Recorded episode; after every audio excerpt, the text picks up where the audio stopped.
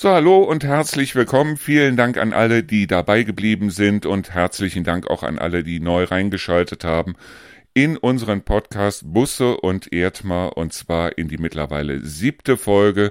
Mein Name ist Markus Erdmer, ich leite dieses komische Radio und ich habe am anderen Ende des Hörers den Torben Busse, den Bürgermeister von Hof Geismar, der sich sehr freut auf die mittlere, das zweite, die zweite Hälfte des ersten Dutzends unserer Podcast-Folgen.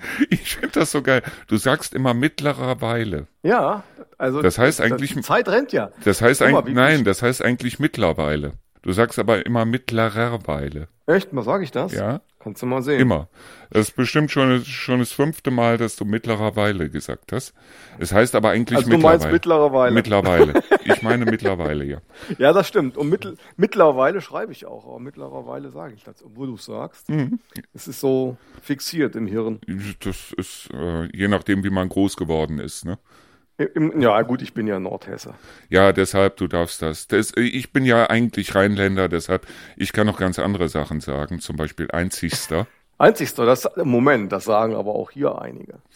Ja, aber. Also, das ist, das, das ganz besonders Einzige. Bei uns im Rheinland hat das eine ganz, eine, eine, eine ganz spezielle Bedeutung, dieses Einzigste. Wenn du also einen Mann hörst, der also sagt, das ist meine einzige Frau, dann weißt du, der hat noch fünf nebenbei mindestens. Wenn er aber sagt, das ist meine einzigste Frau, dann weißt du, der Mann ist treu. Das ist so. Ist das eine offizielle Ausdifferenzierung? Das, da haben sie sich alle drauf geeinigt. Ich weiß nicht, ob es irgendwann mal so ein Buch darüber gibt, so rheinländisch äh, oder so.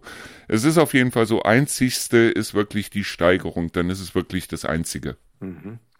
Das muss ich mir mal merken, aber ich glaube, in, in Nordhessen gibt es diese Differenzierung nicht. Aber man hat ja so seinen bestimmten Slang. Auch wenn wir meistens in irgendeiner Art und Weise meinen, relativ Hochdeutsch hier zu sprechen.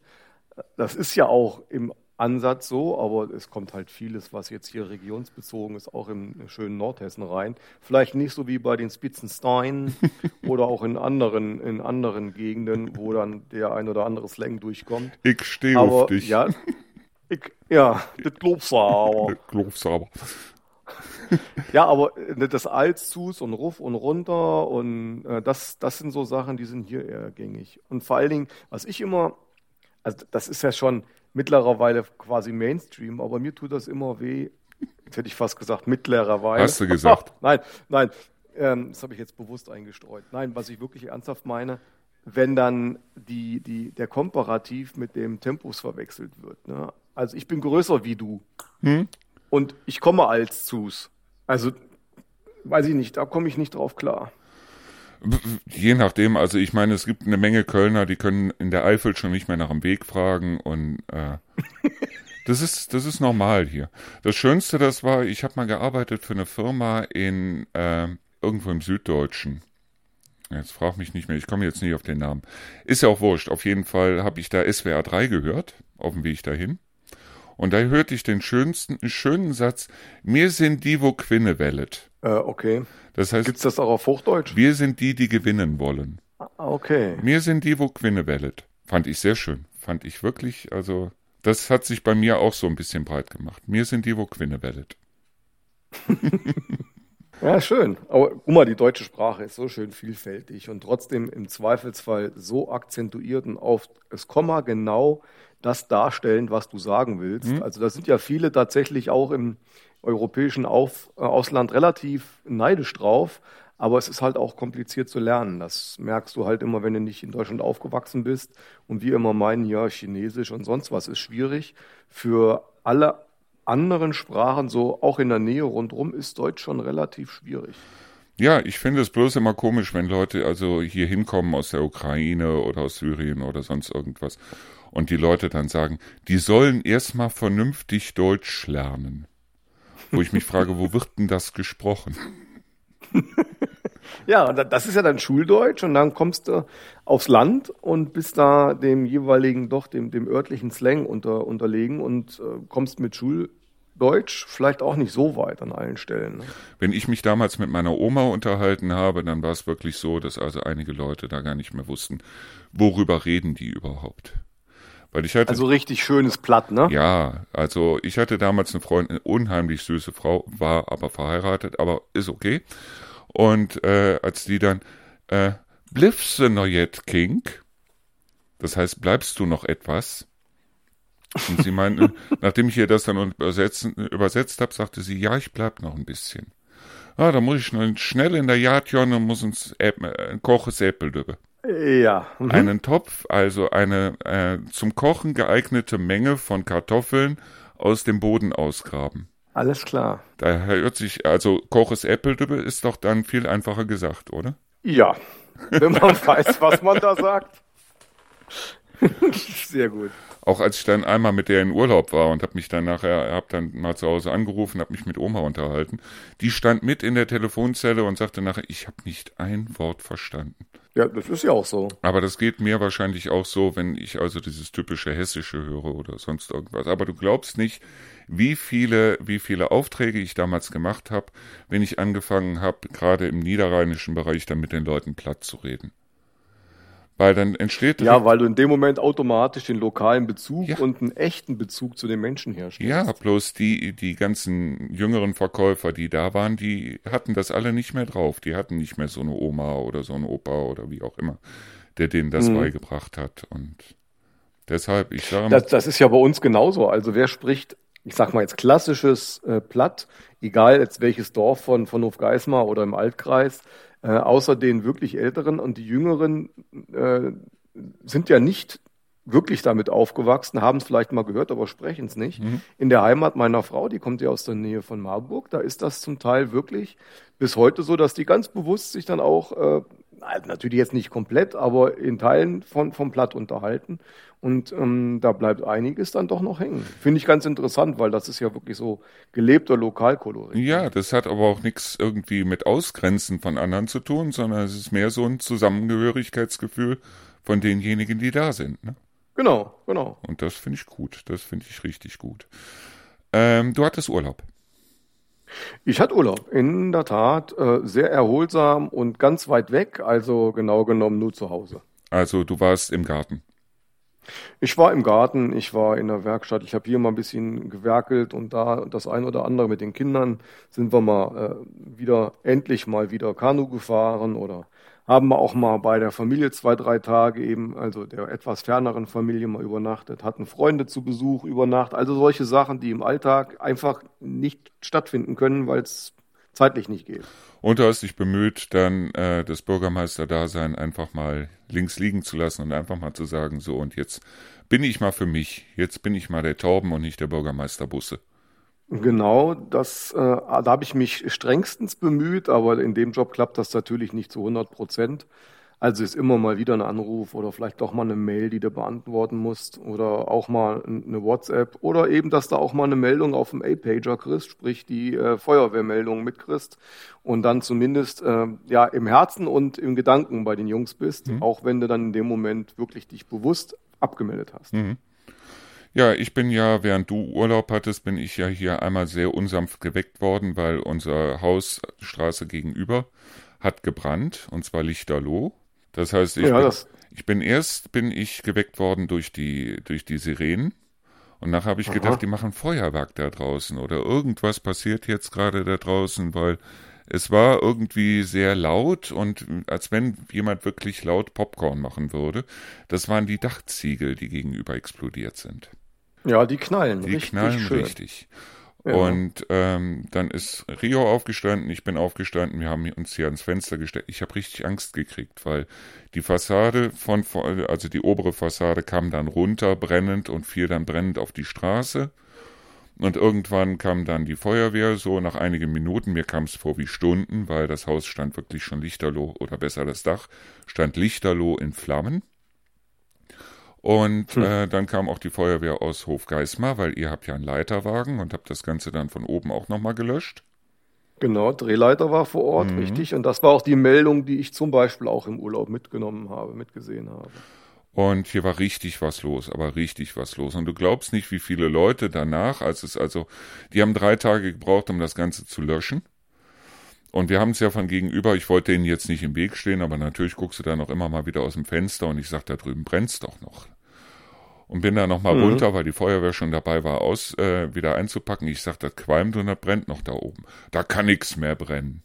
Dann sind die wieder abgehauen, eine halbe Stunde später oder eine Dreiviertelstunde später waren sie wieder da, haben wieder gelöscht. Dann habe ich denen wieder gesagt, da vorne an der Ecke, da qualmt's noch, aber richtig, das brennt auch gleich wieder, da kann nichts mehr brennen. Dann sind sie wieder abgezogen, eine halbe Stunde später waren sie wieder da, haben dann auch wieder gelöscht. Also es war wirklich High Life. Und du glaubst nicht, wie viele Leute hier danach langsam die Straße runtergefahren sind, um sich anzugucken, wie so ein verbranntes Haus aussieht.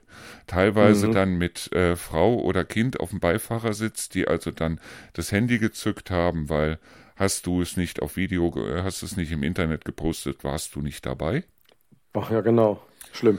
Und äh, Danach hieß es dann, ja, äh, also ich habe hier wirklich alles gehört, angefangen davon, die hätten angeblich Versicherungsbetrug gemacht, obwohl die vorher zigtausend Euro in das Haus wieder rein investiert haben, haben neue Fenster gemacht, alles drum und dran und waren zu der Zeit, als es angefangen hat zu brennen, dann auch noch äh, äh, in Griechenland mit ihrem Wohnmobil. Mhm. Und dann äh, wusste jeder ganz genau, wer es gewesen ist und wer da irgendwie was angezündet hat. Angeblich habe ich von fünf Stellen gehört, auch die Feuerwehr überhaupt angerufen, obwohl ich erst mitgekriegt habe, dass da was brennt, als es schon lichterloh in Flammen stand. Und als dann sich herausstellte, dass das da drüben Brandstiftung gewesen ist. Und das ist bis heute so. Jetzt zeigt im Moment jeder mit dem Finger auf den anderen, du warst es. Ja, das sind das, das Schlimme immer im Nachgang. Ne? Hm? Und dann vor allen Dingen, jeder, jeder weiß es ja wirklich, wie es war. Ja, klar, jeder weiß, wer es war. Und äh, paar Tage später habe ich also gesehen, wie da eine Riesenqualmwolke aufgestiegen ist hinten bei Wömersen, bei dem Steinbruch. Mhm. Auch wieder Brandstiftung. Da hat also einer scheinbar irgendwie so einen Container oder sowas in Brand gesetzt und am gleichen Tag hat nochmal einer und die Polizei oder die Feuerwehr, der sagte zu mir, sagte, das ist alles eine Handschrift hat also äh, in Helmershausen dann auch noch mal was angezündet. Mhm. Also scheinbar haben wir hier im Moment einen Feuerteufel rumlaufen und ich bin heilfroh, dass wir die vier Hunde haben. Und ich lasse jetzt oben bei mir die Tür auf, damit die jederzeit runter in den Vorgarten laufen können, auch morgens um vier. Weil äh, bei Hunden, da traut sich dann keiner mehr irgendwas. Und ich möchte auch nicht wissen, was die Hunde machen, wenn da einer reinkommen würde nachts um vier.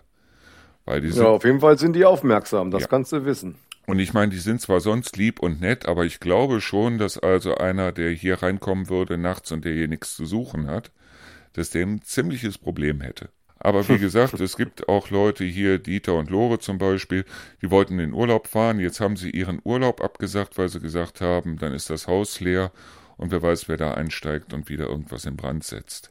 Äh, das sind natürlich dann so Auswirkungen, das ist dann schon schlimm. Dann beeinträchtigt es ja auch wirklich äh, direkt oder indirekt das Leben Unbeteiligter mhm. und ab dem Moment wird es ja wirklich bedenklich. Ja, und dazu kommt, also zumindest nach dem, was ich gehört habe, dass die da drüben in dem Haus, weil angeblich haben sie da sogar erst noch Karten gespielt und haben danach das Sofa angezündet. Und da ist doch mal meine Frage, warum nehmen die keine Fingerabdrücke und warum nehmen die keine DNA-Spuren? Und laut der Besitzerin von da haben die beides nicht genommen. Gut, ich meine, äh, äh DNA, also Fingerabdrücke wirst du im Zweifelsfall da kaum noch finden, wenn alles verrußt ist. Und DNA, ja gut, ist die Frage, wo willst du das noch nehmen? Ne? Ja, ich meine, äh, die untere Etage war ja, oder die mittlere Etage war ja kaum betroffen. Abgesehen mhm. davon, dass die durch ein Fenster ausgestiegen, die sind durch eine Tür eingebrochen und durch ein Fenster ausgestiegen. Die Brandstifter, ja. also das hat man jetzt festgestellt. Das hat man festgestellt, ja. Aber dass da mal gesagt wird, so, und jetzt nehmen wir an dem Fenster mal Fingerabdrücke und äh, gucken mal, ob wir da DNA finden oder an dem Sofa oder an dem Kartenspiel oder sonst irgendwas, scheinbar nichts. Ja, das wäre dann in der Tat mal interessant. Und ganz abgesehen davon, dass also jeder dir hier im Dorf sagen kann, wer das gewesen ist. Bloß nachweisen können sie nix. Obwohl auch jeder auf jemand anderen zeigt. Aber ganz abgesehen davon. Ja, das ist ja das. Ja, ja. Ist das schon, also hier war schon High Life in der Zeit. Also. Aber weil du das vorhin sagtest, eben, dass das dann immer wieder äh, aufgeflammt ist. Die Feuerwehrleute kennen ja solche Situationen, sind deswegen auch gerade bei Fachwerkhäusern und Dachstühlen und so weiter ähm, immer drauf gebrieft, dann auch wenn sie abrücken, die nächsten Stunden immer noch aufmerksamer zu gucken, haben im Regelfall dann auch eine Brandwache vor Ort. Das ist ja das, Aber was das, ich hier vermisst habe. Hier war keine Brandwache vor Ort. Ich habe selber bei der Feuerwehr nochmal anrufen müssen, weil da drüben wieder was aufgeflammt ist. Hier war wirklich keine Brandwache vor Ort. Ich weiß nicht, ob, bei, ob danach irgendwann die dann vielleicht eine aufgestellt haben. Aber in der Zeit, so nach dem Löschen und so weiter, wo ich also rausgeguckt habe und habe gesagt, da, da brennt es doch noch. War keine Brandwache. Also im Regelfall vor. ist eine Brandwache weiter da und vor allen Dingen ähm, ist ganz wichtig, aber das, das haben äh, die Kollegen sicherlich auch gemacht, erstmal nochmal alles mit einer Wärmekamera absuchen, aber es hat sich herausgestellt, dass das ähm, auch zum Teil nur begrenzt hilft und deswegen untersuchen wir solche Brandherde im Nachgang immer nochmal mit einer äh, Wärmekamera an der Drohne. Das heißt, dass du da auch wirklich an Ecken fliegst, wo du sonst mit der Wärmekamera äh, gar nicht hinkommst, die auch dann zum Teil nochmal höher auflöst und auch feinere Temperaturunterschiede erkennt. Und äh, das, das ist auf jeden Fall sehr nachhaltig. Ja, also äh, wie gesagt, ich kann bloß das sagen, was ich also hier gesehen habe. Mhm. Und äh, auf der anderen Seite, wir sind natürlich der Feuerwehr richtig dankbar dafür. Und wir sind auch richtig dankbar, dass der Wind in die andere Richtung geweht hat. Das heißt also, ein Haus, das nicht bewohnt ist, ist mit betroffen worden.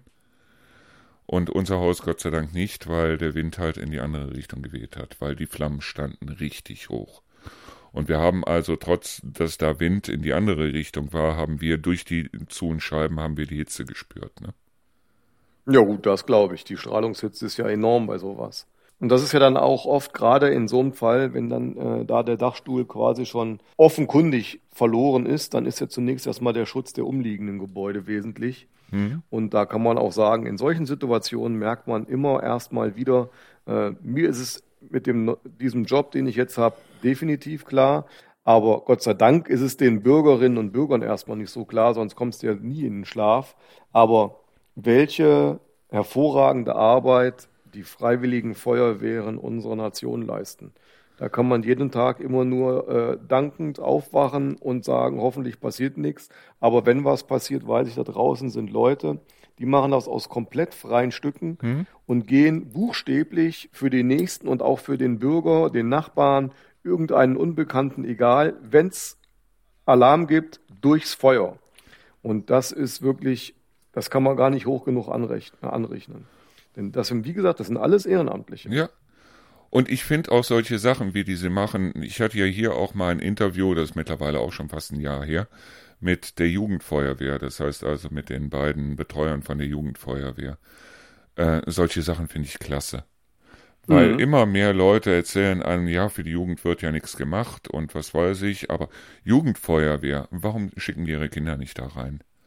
weil ja. äh, die machen nicht nur, dass die also lernen dann, wie man kleine Brände bekämpft oder wie auch immer, die zünden ja nichts an, sondern da wird halt so getan, als ob. Aber die machen auch solche Sachen wie Zeltlager im Sommer mit den Kindern oder machen irgendwelche Feste oder fahren mal irgendwo in einen Freizeitpark oder wie auch immer. Und das Ganze genau. für kleines Geld, weil die Stadt tut ja ja eine ganze Menge mit dazu. Und äh, ja. deshalb finde ich das richtig gut. Ich finde das richtig. Vor allen Dingen die Feuerwehr ist ein Paradebeispiel dafür, wie du ähm, also junge Menschen an eine Aufgabe heranführen kannst, die auch, das kann man ja sicherlich nicht in Abrede stellen, ausreichend ernsthaft ist. Hm? Ähm, wie du dann da deine Talente einbringst. Ich meine, der, es wird ja nicht hinterher jeder, steht ja nicht vorne an der Spritze auf der Drehleiter, sondern es braucht einen, der die Drehleiter fährt. Ja. Dazu brauchst du natürlich auch Fertigkeiten, mit dem Lkw-Führerschein so ein Gerät zu bewegen. Du hast äh, tatsächlich in dem Falle äh, millionenteures Gerät, für das du verantwortlich bist. Das heißt, du lernst nicht nur Maschinenverantwortung, sondern auch wirklich Verantwortung für deinen Nachbarn, deinen Freund, mhm. deinen Kompagnon zu übernehmen. Also so ein ganzes Teamgefüge. Also ähm, Feuerwehr generell, ich selber, wie gesagt, bin seit einigen Jahren passives Feuerwehrmitglied oder mittlerweile schon seit vielen Jahren, mhm. aber war nie in einer aktiven Abteilung, habe das aber immer mit großem Respekt verfolgt. Und das, was die genau deswegen für die Gesellschaft über das reine Brandbekämpfen hinaus leisten, und da rede ich nicht von der Katze aus dem Baum holen oder äh, mal eine Tür aufbrechen, weil das DRK davor steht und eine arme alte Oma sich einen Oberschenkelhalsbruch äh, zugezogen hat und ohne Feuerwehr zutun die Hilfe nicht geleistet werden kann, sondern wirklich über diese Einsätze hinaus, mhm. auch was sie für die Jugend tut. Das äh, ähm, ist wirklich beispielhaft. Klar, in anderen Vereinen ist das auch so, aber hier ist es natürlich für die für die Nachhaltigkeit in der Gesellschaft noch mal ein kleines Quäntchen mehr von Bedeutung. Und äh, es ist einfach, und das in allen Orten, wirklich rund. Und da muss ich sagen, Respekt, Anerkennung, täglicher Applaus. Ich muss es wirklich so sagen. Eben, und deshalb finde ich, dass die Leute, die also auch mit den Kindern, die hier die ganze Zeit, die machen hier in Deise, machen sie jetzt sogar eine Kinderfeuerwehr. Mhm. Oder wollen sie machen? Ob, ob das auf die Beine gestellt wird, das hängt natürlich auch vom, äh, vom Zuspruch ab, ob da Kinder kommen oder nicht oder wie auch immer. Aber äh, ich finde halt, und die passen auch gut aufeinander auf. Ich habe mich ja mit den Jugendwarten hier unterhalten, auch mit Mikrofon. Und die sagten auch, die passen auch auf, wenn zum Beispiel irgendwo ein Unfall ist und da muss die Feuerwehr hin, dass sie also die jungen Leute da nicht direkt irgendwo direkt an den Unfallort ranlassen, sondern die können dann, was weiß ich, da den Verkehr regeln oder wie auch immer, weil wir hatten hier ja im letzten Jahr war es, glaube ich, auch so ein Unfall, wo also ein Auto ausgebrannt ist und der Fahrer saß noch drin. Das sind mhm. eben solche Sachen, wo man dann die jungen Feuerwehrleute, die gerade erst dabei sind, natürlich nicht daran lässt, so nach dem Motto, kratzt den mal da raus oder so. Die passen also wirklich wunderbar aufeinander auf und das ist, glaube ich, was, was die da lernen können, nämlich diese Teamzugehörigkeit, dieses Zusammengehörigkeitsgefühl, dass sich einer auch mal auf den anderen verlassen kann. Und das, das finde ich allein schon toll. Ja, ist auch so. Und wenn du da mit den Jungs sprichst, da ist ja auch nicht immer alles eitel Sonnenschein. Da kann ja auch der eine mit dem anderen Mann nicht und so weiter. Aber dann, in dem Moment, wo es drauf ankommt, genau da darüber zu stehen mhm. und trotzdem im Zweifelsfall eben da reinzugehen und wirklich unter Einsatz des eigenen Lebens, natürlich mit allen Absicherungsmaßnahmen, allen möglichen Kenntnissen, die du über zig äh, ähm, Kurse gewonnen hast, da reinzugehen, das denke ich, also das schult im Wortsinne fürs Leben. Ja, und das kannst du immer wieder gebrauchen. Das kannst du auch später im Job gebrauchen oder wie auch immer. Das sind eben solche Sachen. Absolut. Wo ich mir denke, äh, Jugendfeuerwehr ist wirklich eine Sache und wie gesagt, es wird ja gesponsert von den Städten und so weiter. Und wenn die mal einen Ausflug machen, dann kostet das, was weiß ich, pro Kind mal 25 oder 50 Euro. Das war's dann aber auch schon. Aber man weiß ganz genau, die sind in guter Betreuung auf der einen Seite und die lernen auch was fürs Leben. Und es macht denen wahnsinnig viel Spaß. Richtig. Ja, die, die Kinder und Jugendlichen in, in, in Anführungsstrichen, also in Anführungsstrichen jetzt nur über den Spaßfaktor. Also es muss ja auch Freude machen. Aber auch genau so ähm, gewinnst du ja auch eine gewisse, äh, ähm, wie soll ich sagen, eine gewisse Beziehung zu diesem Hobby derjenigen, die das schon lange machen und identifizierst dich auch damit und dann nur entwickelst du dann natürlich auch eine Bindung, die dann über die nächsten hoffentlich Jahrzehnte hält. Mhm.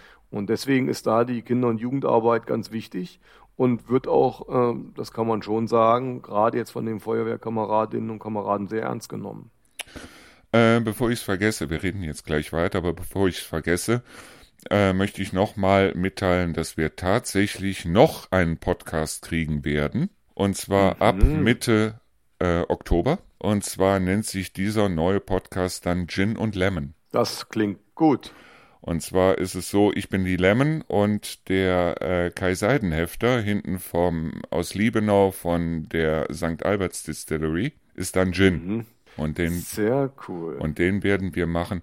Ich würde auch gerne dann äh, im Nachhinein dann später mal einen Podcast mit, mit noch einigen oder noch ein paar Podcasts aufsetzen mit anderen Leuten hier in der Umgebung. Das heißt also, wenn einer sagt, Mensch, ich habe was zu sagen und wir könnten uns eigentlich auch mal über Gott und die Welt unterhalten oder wie auch immer, dann fände ich es toll, wenn die Leute sich einfach über, die Kontakt, über das Kontaktformular auf unserer Seite dann mal äh, mit uns in Verbindung setzen und dann gucken wir mal, ob die Chemie stimmt weil die muss ja stimmen. Hm. Und dann gucken wir mal, ob sich da was auf die Beine stellen lässt, weil äh, warum soll man sowas wie Podcasts immer bloß den äh, den berühmten Kai Böhmermanns oder wie auch immer aus dem Fernsehen überlassen? Weil ich, das können wir auch hier vor Ort ganz gut. Das können wir auch vor Ort ganz gut. Und es, ich glaube, es gibt den einen oder anderen, selbst wenn es ein Streitgespräch ist über äh, die Windkraftanlagen im Reinhardswald oder über äh, Atommüll in, äh, ach, wo soll er noch hin, der Atommüll? Ist ja auch wurscht. Aber selbst solche Sachen. Nach Würgassen. Würgassen, ganz genau. Mhm. Ich habe das ehemalige, da sind wir letztens dran vorbeigefahren, an dem ehemaligen Atomkraftwerk da. Das war ja mal ein Atomkraftwerk in Würgassen, oder? Korrekt, korrekt, genau. Es war auch sehr, sehr, sehr lange im Betrieb. Also genau genommen fast gar nicht. Hat sich richtig gelohnt. Hat sich richtig gelohnt, ja. Deshalb, also äh, ich bin, wir sind für alle Schandtaten offen und ich möchte mich halt auch gerne, wenn ich dann endlich, also ich habe mir jetzt diese und nächste Woche quasi nochmal freigenommen, weil äh, in der übernächsten Woche oder spätestens am 20. September wollen die gerne unten einziehen in unsere mhm. Wohnung. Und ähm, deshalb muss ich im Moment, also du siehst mich hier mit ganz langen Armen, weil ich schleppe im Moment wie ein Bekloppter hier Sachen von unten nach oben und von oben nach unten und äh, ich habe das schon einen ganzen Monat gemacht und habe auch noch mindestens eine Woche vor mir, wo ich das machen muss. Aber äh, ich freue mich schon drauf, wenn die unten wohnen, weil das sind sehr nette Leute, die da unten kommen. Aber wie gesagt, wenn einer sagt, Mensch, also das ist doch mal ein Format und ich habe auch was zu sagen und wie auch immer, meldet euch und dann gucken wir mal, wenn die Chemie stimmt, dann machen wir da was. Na, da bin ich ja mal gespannt. Vor allen Dingen auch das differenziert, äh, äh also, also zumindest jetzt Gin and Lemon muss ich ja ein wenig dann von uns beiden differenzieren. Da bin ich mal drauf gespannt. Mhm. Ich meine, wir labern ja über alles Mögliche und nichts. Ne? Ja, ich meine, wir werden uns auch über das Paarungsverhalten der peruanischen Fruchtfliege und was weiß ich unterhalten. Aber ähm, das ist das ist wieder eine andere Chemie, weißt du? Ja, ja, das na ist, klar. Äh, ich weiß nicht, ob du das Interview mit dem Kai Seidenhefter mal gehört hast. Zugegeben, ich habe es nicht komplett durchgehört, aber ich habe es tatsächlich durchgeklickt sozusagen. Und du wirst festgestellt haben, dass der Kai ein sehr, sehr, sehr ruhiger Vertreter ist, ne? Mhm. Mhm. Und genau so wird also auch dieser Podcast. Das heißt, da werde ich eine ganze Menge dann dementsprechend hier am Computer im Nachhinein verstärken müssen und so weiter. Also es wird schon sehr lustig, nehme ich mal stark an. So, und ähm, eine Sache, wir wollten ja nicht über Politik reden und wir reden auch nicht über Politik, aber eine Sache muss ich anmerken, die mir wahnsinnig übel aufgestoßen ist. Ja. Weil wir hatten ja hier die Erhöhung des Wassergeldes, habe ich dir ja schon erzählt. Ne? Ja. Und in dem Jahr davor, also im letzten Jahr, hieß es ja, wir müssen alle Wasser sparen und äh, wir dürfen nichts aus Flüssen nehmen und äh, statt der Dusche mal einen Waschlappen benutzen und statt der Badewanne mal die Dusche benutzen und so weiter und so fort. Und jetzt sind, ist ja das, äh, sind ja, ist ja das Wassergeld hier erhöht worden. Und dann habe ich die Zeitung mal aufgeschlagen, so, was ich normalerweise nicht mache, die HNA. Und mhm. habe da dann das, äh, ein Interview gelesen, mit wem sage ich jetzt nicht, aber da stand also dann drin, warum das Wassergeld erhöht worden ist. Und was meinst du, warum das Wassergeld erhöht worden ist? Jetzt bin ich mal gespannt. Weil zu wenig verbraucht worden ist. ah ja. Da muss ich dann ganz ehrlich sagen, als ganz normaler Bürger fühle ich mich, mich da sowas von verarscht. Weil im Endeffekt ist es doch so, also Wasser gehört ja mit zur Lebensqualität, ne? Das heißt also, da kannst du den Kindern dann im Garten auch mal einen Pool aufbauen, wenn du genug Wasser hast. Dann kannst du auch mal statt dem Wattschlappen die Dusche benutzen. Dann kannst du auch mal statt zu duschen, sagst du dir, okay, jetzt lege ich mich mal fein in die Badewanne und lass mir immer mal wieder heiß Wasser nachlaufen. Es gehört mit zur Lebensqualität. Wasser. Ja. Und wenn du dann hingehst und gesagt bekommst, so, und wir kappen dir jetzt und, und guck, dass du weniger Lebensqualität nimmst und guck, dass du also weniger machst und guck, dass du äh, weniger Wasser verbrauchst und wirst dann im nächsten Jahr dafür bestraft, weil gesagt wird, wir haben zu wenig verbraucht und aufgrund dessen erhöhen wir dir jetzt die Kosten. Das ist dann spätestens der Moment, wo ich mir sage, okay, wie viel Wasser muss ich denn verbrauchen, damit wir wieder auf den alten Stand an Wasser kommen? An Geld. Ich meine, das ist natürlich, äh, arithmetisch ist es ja einfach zu erklären. Du hast Fixkosten von, keine Ahnung, ich sage jetzt mal so und so viel Millionen hm? im Jahr und die legst du auf den Wasserpreis um. Ja. Und das ist ja im Prinzip äh, relativ äh, klar. Dann also Kosten durch äh, Kubikmeter gleich so und so viel Euros. Und wenn das Missverhältnis dann natürlich zu groß wird, weil zu wenig verbraucht wird, drehst du an der Preisschraube. Ähm, das ist arithmetisch nachvollziehbar. Aber die Frage ist natürlich, warum sind dann die Grundkosten äh, so hoch, dass du sie auch mit einem geringeren Verbrauch nicht äh, gedeckt kriegst. Bei uns ist es äh, zum Teil ja sogar so, dass wir die Kosten dann nochmal senken müssen, weil wir eine gewisse Überdeckung haben. Also es sind ja dann gibt es ja immer den Unterschied zwischen äh, Gebühren und äh, Steuern und so weiter. Also das eine ist direkt sachbezogen und für den Zweck und das andere sind allgemeine Deckungsmittel. Mhm. So, und das muss ja alles äh, im gewissen Rahmen sein. Deswegen kannst du ja nicht einfach den Preis nach oben treiben, um deine Ausgabenlücken zu decken. Mhm. Also insofern ist ja eine Nachvollziehbarkeit. Und äh, da ist natürlich die Frage, wie erklärst du das? Und auch in Hofgeismar, da wird es so sein, dass wir den Wasserpreis irgendwann sicherlich anziehen müssen. Warum? Weil wir aktuell äh, sehr, sehr günstig an Wasser kommen. Wirklich sehr, sehr günstig und zudem auch noch sehr, sehr gutes Wasser haben.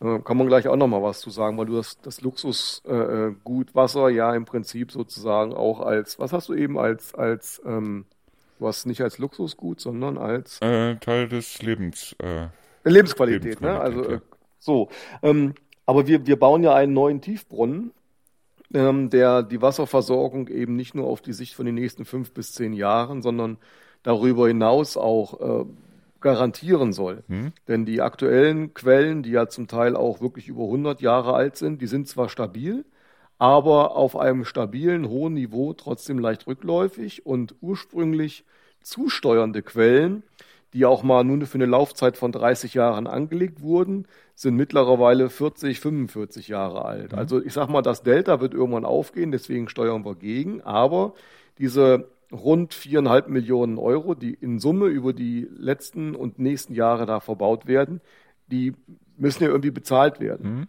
Und äh, deswegen ist da sicherlich dann halt auch, wie auch immer, nachvollziehbar darzustellen, warum unser Wasserpreis auch mal steigen wird. Aber, Aber, mit der Begründung, mit der Begründung so nach dem Motto, ihr habt auf uns gehört. und deshalb erhöhen ja, und wir euch jetzt die Preise. Also äh, es ist ja so, in Nofgeismar haben wir ungefähr 1,1 Millionen Kubikmeter Wasser verbraucht. Hm. Und zwar Ende der 90er. Da habe ich als Stadtverordneter angefangen. Äh, Stand heute verbrauchen wir im Jahr relativ stabil, so seit zehn Jahren. Davor vieles kontinuierlich durch Wassersparmaßnahmen, durch Perlatoren und diese ganzen Programme, die es gab und äh, fangt euer Regenwasser in der Tonne auf und nimmt nicht das Gute aus dem Hahn ähm, sind wir jetzt relativ stabil, so zwischen 730, 740.000 Kubikmeter im Jahr. Also rund ein Viertel weniger mhm. als zu der Zeit, wo ich begann. Hat auch damit zu tun, dass man zunehmend Initiativen äh, in die Netzertüchtigung und so weiter dann, also dass man damit Initiativen rangegangen ist.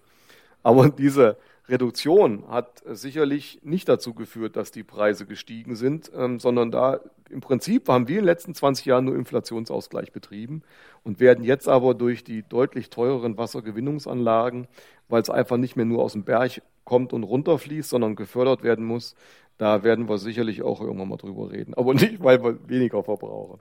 Ja, deshalb, also die Argumentation allein, da haben sich mir so ein bisschen die Nackenhaare hochgestellt, wo ich mir also dann denke, okay, da hörst du am besten nicht mehr auf die Regierung, weil wegen oder auf die Oberen oder wie auch immer, weil wegen, es ist nur zu deinem Nachteil.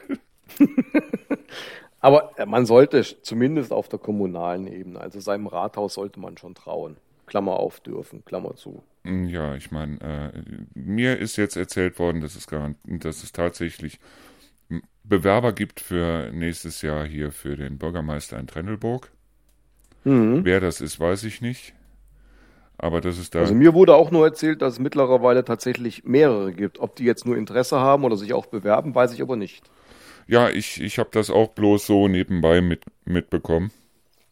Weil äh, ich habe hier mit dem Radio und mit dem Umbau hier und so weiter, habe ich ja im Moment reichlich viel zu tun. Deshalb ich werde mich aber dann ab äh, Mitte September, da kann es mal von ausgehen, da werden wir uns hier richtig auf die Hinterbeine stellen, was das Radio angeht, aber richtig. Und ich möchte auf der anderen Seite natürlich auch, weil ich weiß nicht, gibt es bei euch auch irgendwie so ein Wochenblatt, das immer äh, reingeschmissen wird in die äh, in die Briefkästen, sowas wie, äh, was weiß ich, Hofgeismar aktuell oder sowas? Ja, also in Hofgeismar gibt es Hofgeismar aktuell.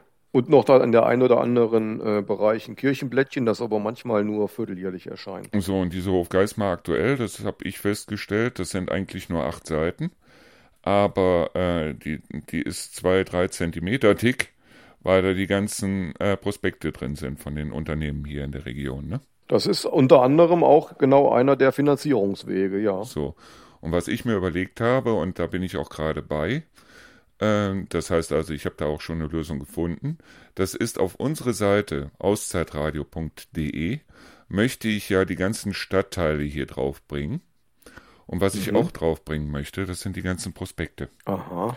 Das heißt also, dass die Leute hier nicht nur sehen, hier gibt es einen Edeka in der, an, der, an der Ecke, sondern dass die dann auch sehen, was hat der Edeka denn im Moment günstiges. Sowas wie Marktguru, mhm. aber hier eben nur für diese Region. Das heißt also, alle, die ihre Prospekte verteilen, die werde ich allesamt mal angehen, dass die ihre Prospekte eben auch bei uns mit auf die Seite stellen. Als zentrale Anlaufstelle ist es aber ist ja gar nicht so unpfiffig. Weil äh, erstens mal, das macht man natürlich für einen kleinen Kurs, aber wenn wir da 30, 40 Leute haben, die da äh, ihre Prospekte reinstellen oder Flyer oder was auch immer sie haben, dann lohnt sich das auf der einen Seite für uns und es lohnt sich für unsere Besucher. Mhm. Und dazu kommt, dass wir dadurch natürlich auch wieder neue Kontakte kriegen. Ne? Und dass die Leute ja, dann auch sehen, weil wir haben jetzt mittlerweile, ich meine, diese und nächste Woche werden wir es nicht machen, aber wir haben jetzt mittlerweile hier bei uns im Radio, wir haben einen Podcast des Tages, der nicht unserer ist, sondern wo wir also auch andere Podcasts vorstellen. Wir haben ein Buch des Tages, wo ich immer wieder hier Bücher zugeschickt bekomme. Ich habe jetzt wieder vier Stück hier, zu, äh, hier liegen. Das heißt vom Montag bis Samstag, also sechsmal die Woche.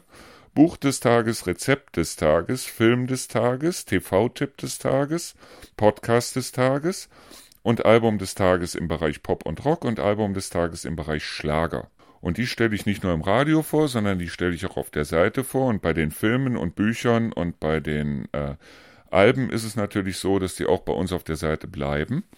Und da ich mittlerweile dieses Gerichtsurteil gelesen habe, dass ich also ohne weiteres zum Beispiel YouTube-Videos bei mir verlinken kann, solange ich sie nicht runterlade, ist es so, dass die Leute bei mir auf der Seite, also im Auszeitradio, wenn die jetzt sagen, Mensch, also das Album hast du schon lange nicht mehr gehört, dann können die auf das entsprechende Album klicken und können sich da vier Titel aus dem Album anhören. Ah ja. Mhm. Und das Ganze über YouTube. Das heißt also, unsere Seite ist dann nur der Vermittler und wenn dann irgendeiner sagt, das darf's aber nicht, dann soll er sich an YouTube wenden, aber nicht an mich. Richtig, ja gut, du bist ja dann nur im Prinzip sozusagen der, der, der Linkgeber. Ne? Ganz genau, weil das sind ja nur Links, die ich da reinsetze, aber nicht die Videos selber. Und genauso mache ich das halt auch, wenn ich einen Film des Tages habe oder den TV-Tipp des Tages, dann bringe ich natürlich auch den Trailer von dem entsprechenden Film oder dem entsprechenden mhm. TV-Tipp mit da drauf auf die Seite. Und was ich gemerkt habe, ist, dass, dass die Seitenzahlen kräftig nach oben gegangen sind, seit wir das machen. Aha. Meinst du jetzt aufgrund der Tagesthemen? Das finde ich ja interessant. Aufgrund der Tagesthemen, ja. Und dadurch, dass wir halt die Tagesthemen immer zu bestimmten Zeiten dann, ist natürlich für mich mehr Arbeit, aber dass wir die dann auch im Radio bringen und dass ich natürlich auch bei den Alben des Tages, im Schlagerradio haben wir natürlich dann das Schlageralbum des Tages. Und da spiele ich also dann sechs Titel aus diesem Album, spiele ich so den Tag, über den Tag verteilt. Mhm. Und beim Pop- und Rock-Album des Tages spiele ich da auch sechs Titel über den Tag verteilt. Interessanterweise, also ich, sag mal, ich, ich bin ja auch jetzt nicht jeden Tag auf deiner Seite unterwegs und äh, ich höre ja unser eigener Podcast, höre ich ja auch nur sehr beschränkt, sondern äh, ich war ja dabei, wenn wir gesprochen haben und wir äh, stell, also du stellst das ja immer umgeschnitten, ungeschönt, wie wir gerade labern, online. Hast du eine Ahnung? ja, also ich sag mal so, da wird jetzt ja nichts gröblich irgendwie rausgeschnitten oder äh, äh das ist sehr sehr sehr ergänzt. das ist sehr sehr sehr selten aber ich muss mir jeden Podcast den wir hier machen höre ich mir natürlich noch zwei dreimal an bevor ich ihn online stelle weil mhm. erstens mal, wenn irgendwo, ich sage jetzt mal, du nimmst deins auf, ich nehme meins auf. Und während du jetzt redest, kann es sein, dass ich mal huste. Oder dass du dich mal räusperst. Oder dass bei dir irgendwas umfällt. Oder bei mir. Oder wie auch immer. Das sind natürlich ja, alles Sachen, die schneide ich dann da raus. Damit die ja, Leute das nicht hören. Ja, oder wenn jetzt hier, äh, was weiß ich was, die nächste Flasche Wasser wird geöffnet oder sonst Ja, solche ne? Sachen. Ja, ja werden genau. dann dementsprechend herausgeschnitten. Und das kann ich natürlich ganz gut, weil ich deine Tonspur habe und meine und setze sie ja. so untereinander und dann weiß ich ganz genau, während du redest, habe ich es Maul zu halten. Und äh, was dann da an Klicken oder Klacken oder sonst irgendwas drin ist, das schneide ich natürlich raus. Das heißt, da mhm. das markiere ich einfach bloß und sage dann, okay, Stille einfügen und fertig. Ja, und ja. genauso ist es natürlich, wenn ich mal wieder über die Stränge schlage oder äh, dann irgendwas wirklich Böses über irgendwas sage, dann. Äh, das kommt aber eigentlich nie vor. Das kommt eigentlich nie vor. Es kam ein einziges, also bisher ganz ehrlich, es kam ein einziges Mal vor und wo ich dann gesagt habe, nee, den Satz kannst du so nicht stehen lassen. Wo ich also gesagt habe, von dem und dem und dem erwarte ich sowieso nichts mehr. Ich erinnere mich grob, was, was du meinen könntest. Ja, und dann habe ich mir gedacht, den Satz lässt du da nicht drin. Und den kann ich dann Aber deswegen super ich, rausschneiden. Da wollte ich nur eben nochmal drauf raus. Das ist ja interessant, dass das auch die Frequenz bei dir steigert, weil also ich gebe offen und unumwunden zu, ich weiß es nicht mehr genau wann, aber es war während meines Urlaubs, relativ zu Anfang, war nämlich auf deiner Seite Rezept des Tages äh, Bauernbrot. Ich ja. glaube sogar selbst backen oder äh, mhm Ne, um, auch mit den entsprechenden Zutaten und so weiter. Und ich selber backe hier gerne auch mal ein Brot. Oder wir holen mal ein selbstgebackenes Brot aus ähm, dem äh, Ofen ähm, der Landfrauen in, äh, in, in Schöneberg zum Beispiel. Aber auf jeden Fall auch eins, was nicht vom Bäcker äh, kommt oder so. Hm? Aber da bin ich dran hängen geblieben, weil ich äh, im Urlaub ursprünglich vorhatte, das Brotrezept äh, mal nachzubacken.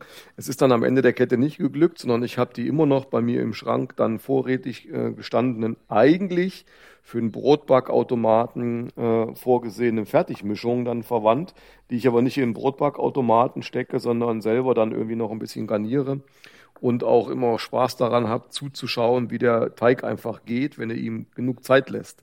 Und das sind so Sachen, die gehen halt nur im Urlaub. Und da habe ich gedacht, Mensch, guck mal hier, der, der Markus hat auch ein äh, Brotbackrezept. Das müsstest du eigentlich mal machen. Und das mache ich ja nochmal irgendwann. Ja, und diese ganzen Rezepte bleiben ja auf der Seite. Das heißt, wenn du auf Rezepte klickst, darunter ist ja immer ein alle Rezepte und da sind dann alle Rezepte in und ich gucke ja immer, dass ich das einigermaßen dann in alphabetischer Ordnung halte. Das heißt also, wenn ich zum Beispiel Pizza mache, dann findest du das unter P, mhm. dass ich die ganzen Rezepte dann auch da drin halte, genauso wie bei den Filmen. Und natürlich ist es so, dass unheimlich viele Filme anfangen mit ein oder einer oder the oder wie auch immer. Aber ähm, dass die Leute da auch ihre Filme dann wiederfinden oder ihre Rezepte dann wiederfinden oder wie auch immer. Weil ja. äh, du findest natürlich, äh, wenn du ein Bauernbrot suchst, dann suchst du das nicht unter K wie knusprig, sondern unter B wie Bauernbrot. äh, jetzt äh, nur mal eine Frage, äh, weil das tatsächlich ist mir auch durch den Kopf gegangen. Nach welchen Kriterien suchst du denn diese Rezepte aus? Also sagt jetzt Rio, pass mal auf, das müssen wir da mal reinstellen, oder bist du derjenige oder werden die dir zugetragen? Einfach mal, wie entsteht denn sowas? Gib mal einen Blick in die Blackbox äh, dieser Redaktionsarbeit. Also was ich mache ist ähm, normalerweise, ich gucke mich sehr viel im Internet um. Das heißt also, du wirst sehr viele Rezepte finden, wo Videos mit dabei sind. Und das mhm. sind alles Sachen, wo ich mir denke, Mensch, das könnte lecker sein und das könntest du auch mal nachbacken. Und ich würde niemals was reinbringen wie Froschschenkel oder sonst irgendwas, wo ich sage, das esse ich sowieso nicht. Aber es gibt auch eine Menge Rezepte, wo, wo ich mir sage, das ist viel zu viel Arbeit, dann hinzugehen und zu sagen, so, also wie zum Beispiel der winterliche äh, Schweinebraten oder sowas. Mhm. Ähm, wo ich aber das Rezept dann habe und wo ich das einfach bloß irgendwo rauskopiere, wo ich aber genau weiß, okay, an der einen oder anderen Stelle musst du da noch was verändern und Punkt. Aber für so ein Rezept des Tages brauche ich normalerweise eine halbe bis dreiviertel Stunde, wo ich mir also dann, ich wollte zum Beispiel meinen Sauerbraten ein Sauerbraten, ein rheinisches Sauerbratenrezept. Ich habe noch nichts gefunden, wo ich also diesen typischen rheinischen Sauerbraten dann rein äh, dann gefunden habe und wo ich dann Rio gesagt habe, so und äh, Rio setzt sich jetzt irgendwann die nächste Zeit mal dran und dann macht sie, äh, schreibt sie selber mal auf, was sie da alles dran tut, weil der ist wirklich mhm. göttlich und äh, aber auf der anderen Seite, wie man einen Pizzateig macht oder so. Ich gucke immer, dass ich, wenn ich ein Video dazu irgendwo finde, dass ich das Video dann da rein poste. Und es gibt unheimlich tolle Seiten im Internet, wie zum Beispiel Kalle Kocht oder Henslers schnelle Nummer oder wie auch immer, wo ich mir dann die einzelnen Rezepte wirklich mal angucke und sage, das könntest du reinbringen, das könntest du nicht reinbringen. Und da ist auch immer dann der Link drunter zu der Seite von demjenigen, sei es bei YouTube oder wie auch immer, wo die Leute dann von demjenigen auch die anderen Rezepte dann mal sehen. Mhm, mh. Und ich meine, Filme, da äh, ist, ist klar, da habe ich also satt, selber satt und genug und äh, kommen auch immer wieder. Ich habe immer so, so, einen kleinen, so eine kleine Kladde dabei. Das heißt also eine kleine Kladde und einen Kugelschreiber, wo ich mir dann irgendwas notiere, wenn mir irgendwas in den Kopf kommt. Oder äh, natürlich die Fernsehzeitung, wo ich dann gucke, was kannst du heute als Tipp des Tages nehmen. Wobei ich schon mehr als einmal dann gesagt habe, heute kommen zwei gute Filme, dann machst du einen Film als Tipp des Tages, TV-Tipp des Tages und den anderen machst du als äh, Film des Tages. Sagst aber dann im Radio natürlich, dass der auch abends läuft oder wie auch immer. Ja, ja, ja, das, das ist ja dann auch möglich. Nur eben gerade bei den Rezepten, da kam es mir so, weil das ist ja wirklich die ganze Bandbreite, die du da hast. Ne? Ja, also wenn ich selber weiß, das und das ist fantastisch, dann bringe ich es natürlich rein. Aber auf der anderen Seite, und das ist ja das, was ich auch immer sage, ist, ist manchmal ist es ganz einfach, äh, das kannst du aber nicht als Rezept des Tages nehmen, ähm, wo ich mir selber sage, so ein, so ein Kartoffelgratin zum Beispiel. Wenn ich Kartoffelgratin mache, dann kaufe ich mir das fertige Kartoffelgratin irgendwo beim Edeka, beim Aldi, beim Lidl oder sonst wo. Weil so gut wie das da drin ist, kriege ich es nicht hin. Natürlich tue ich noch ein bisschen Knoblauch, ein bisschen Muskat und was weiß ich da dran. Aber ähm, wo ich immer sage, es ist manchmal ist es äh, gut gekauft besser als schlecht selbst gemacht. ja, das stimmt. Und manchmal mache ich mir auch einfach eine Dose auf und dann habe ich da halt mein Gewürzregal, wo ich noch ein bisschen was reinpfeffer und dann äh, mache ich mir das. Aber das kann ich nie als Rezept des Tages nehmen. Ne? Nee, aber ich meine, wie gesagt, deswegen, das, das ist ja auffällig. Du hast ja da eine ganze Bandbreite. Ähm, also, wenn ich mich richtig erinnere, da war ja sogar mal ein Rezept irgendwie für, für, für äh, Geschmacksrichtung bei Wasser und sowas mhm, und äh, mhm. irgendwelche Cookies und äh, also und ja, bei, also so einfachen, bei so einfachen Sachen ist es ja ganz einfach. Deshalb, weil ich lese dann in irgendeiner Zeitung, wie, wie dieses Rezept dafür, für dieses äh, Grapefruitwasser zum Beispiel.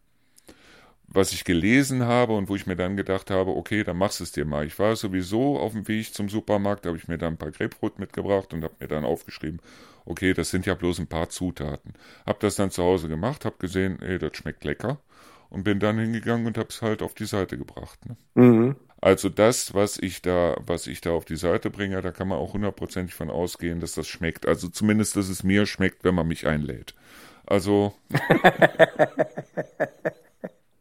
Sehr gut.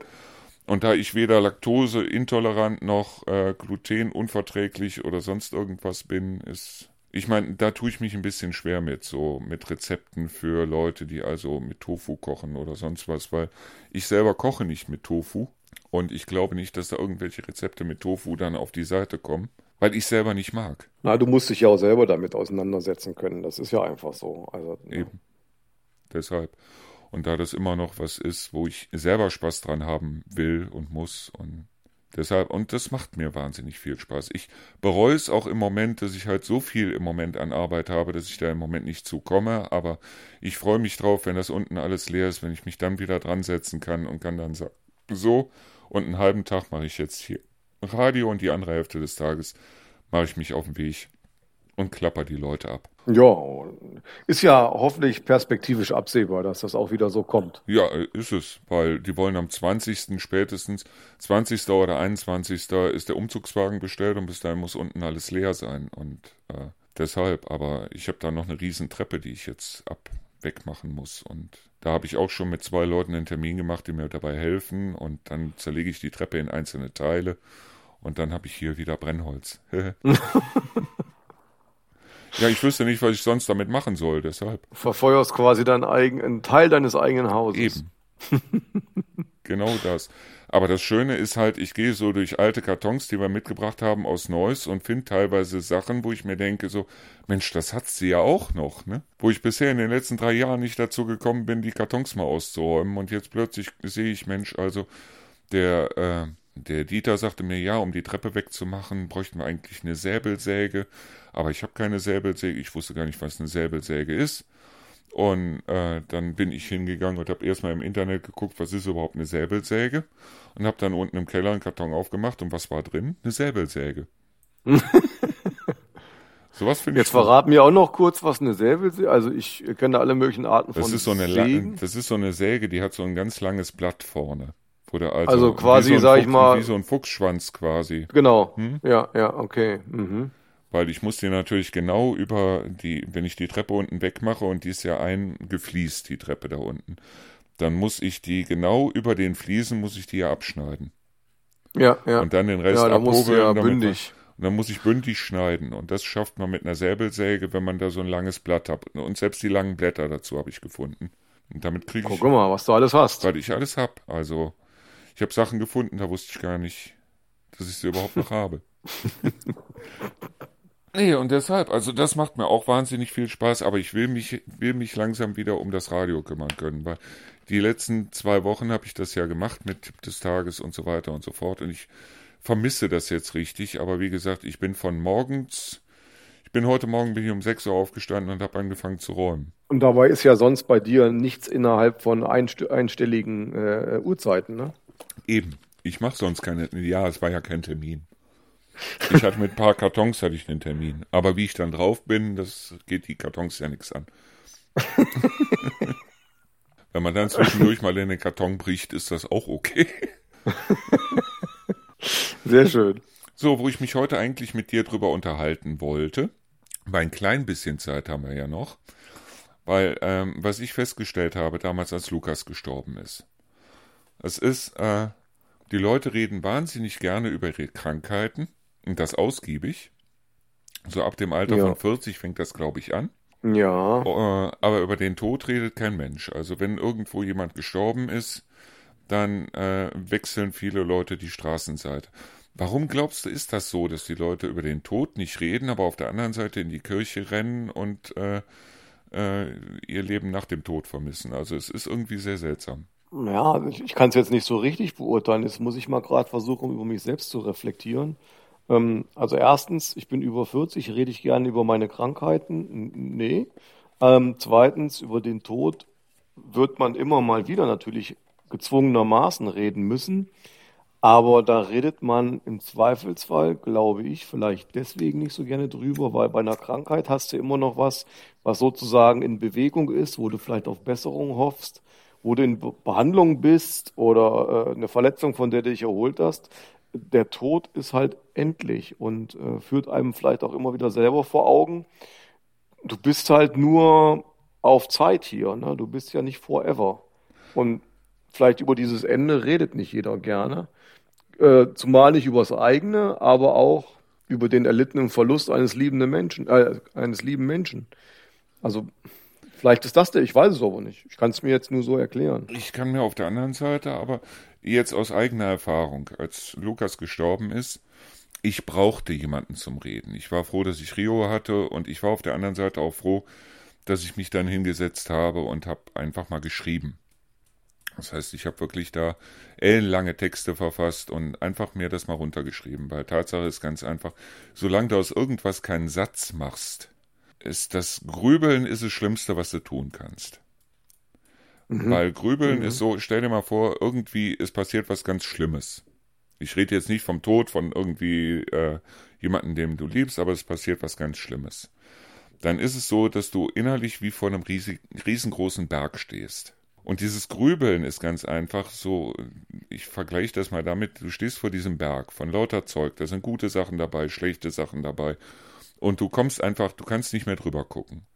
Und Grübeln ist sowas wie, äh, du nimmst dir einen Teil runter, guckst es dir von allen Seiten an und legst es dann wieder auf den Berg.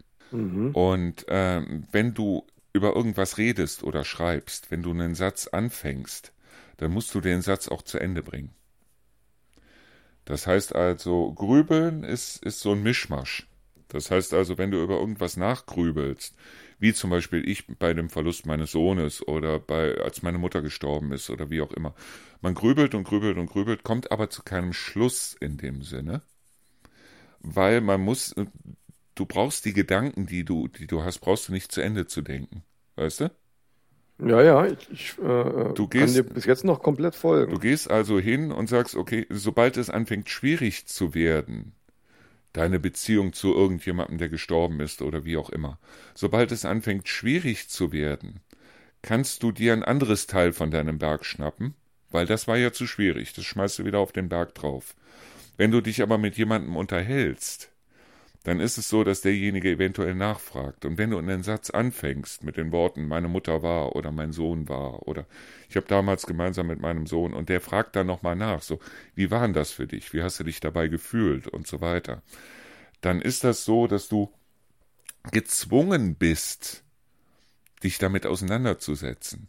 Und in dem Moment, wo du gezwungen bist, dich wirklich damit auseinanderzusetzen und nicht nur zu grübeln, sondern gezwungen wirst, dich damit auseinanderzusetzen, in dem Moment packst du das auf einen anderen Haufen. Das heißt, auf den Haufen, das war gut, das war schlecht und wie auch immer.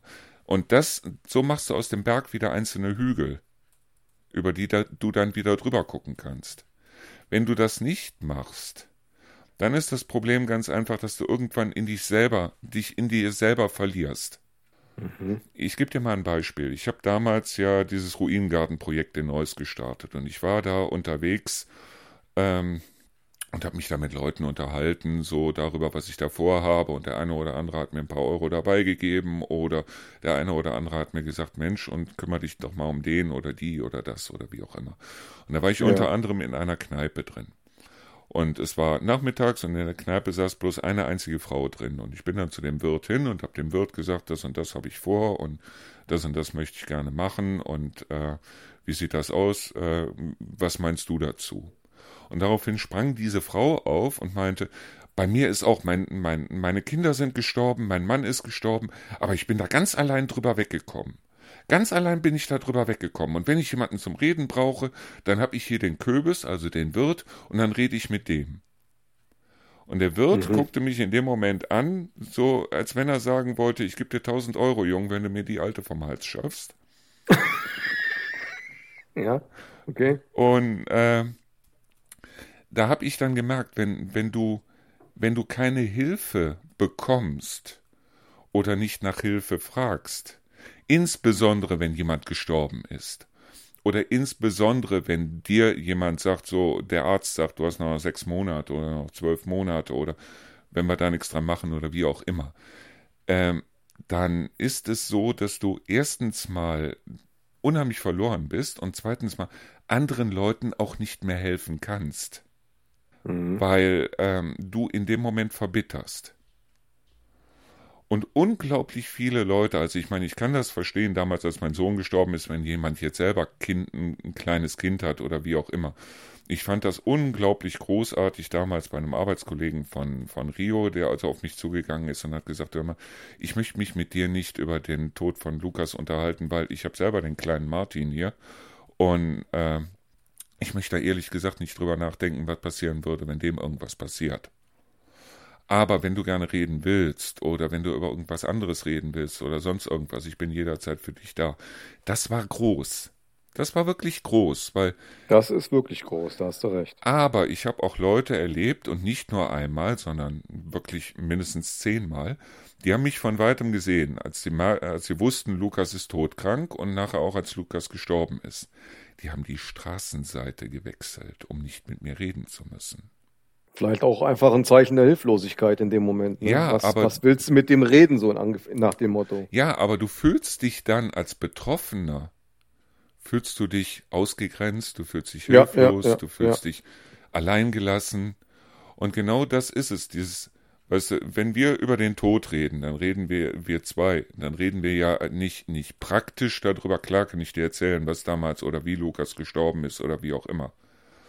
Aber ähm, wir müssen uns alle darüber klar machen, also jeder, der ein Baby auf dem Arm hat, dieses Baby wird irgendwann sterben. Das ist so. Und äh, jeden, den wir auf die Welt bringen, den verdammen wir dazu, irgendwann zu sterben. Und ich muss auch ehrlich sagen, Lukas hatte keine Angst vorm Tod der hatte Angst vorm Sterben, weil er Angst davor hatte, dass das mit Schmerzen verbunden sein könnte. Mhm. Aber er hatte keine Angst vorm Tod, weil es gibt ja nur zwei Möglichkeiten. Entweder es geht danach weiter, dann ist es gut, oder es geht danach nicht weiter und du bist weg, dann kriegst du es eh nicht mit. Ja, das ist so. Also die einzigen, die wirklich Angst vorm Tod an sich haben, das sind diejenigen, die, die äh, äh, soll ich jetzt mal ein Leben geführt haben, wo sie nachher sagen, Mensch, da könnte tatsächlich einer stehen und mich fragen, warum hast du denn das gemacht? Natürlich mhm. ist es mhm. so, dass äh, Lukas sich mehr Gedanken über uns, also über mich, über seine Freundin und über seine Mutter und so weiter gemacht hat, als über sich selber. Und Lukas hat mir mehr als einmal gesagt, Papa, ich kann sterben ohne zu jaulen. Dann kannst du auch weiterleben ohne zu jaulen. Und wäre das Leben nicht so wunderschön, dann würden wir uns um keinen Gedanken machen, der gestorben ist, weil wir, dann würden wir diese Leute beneiden.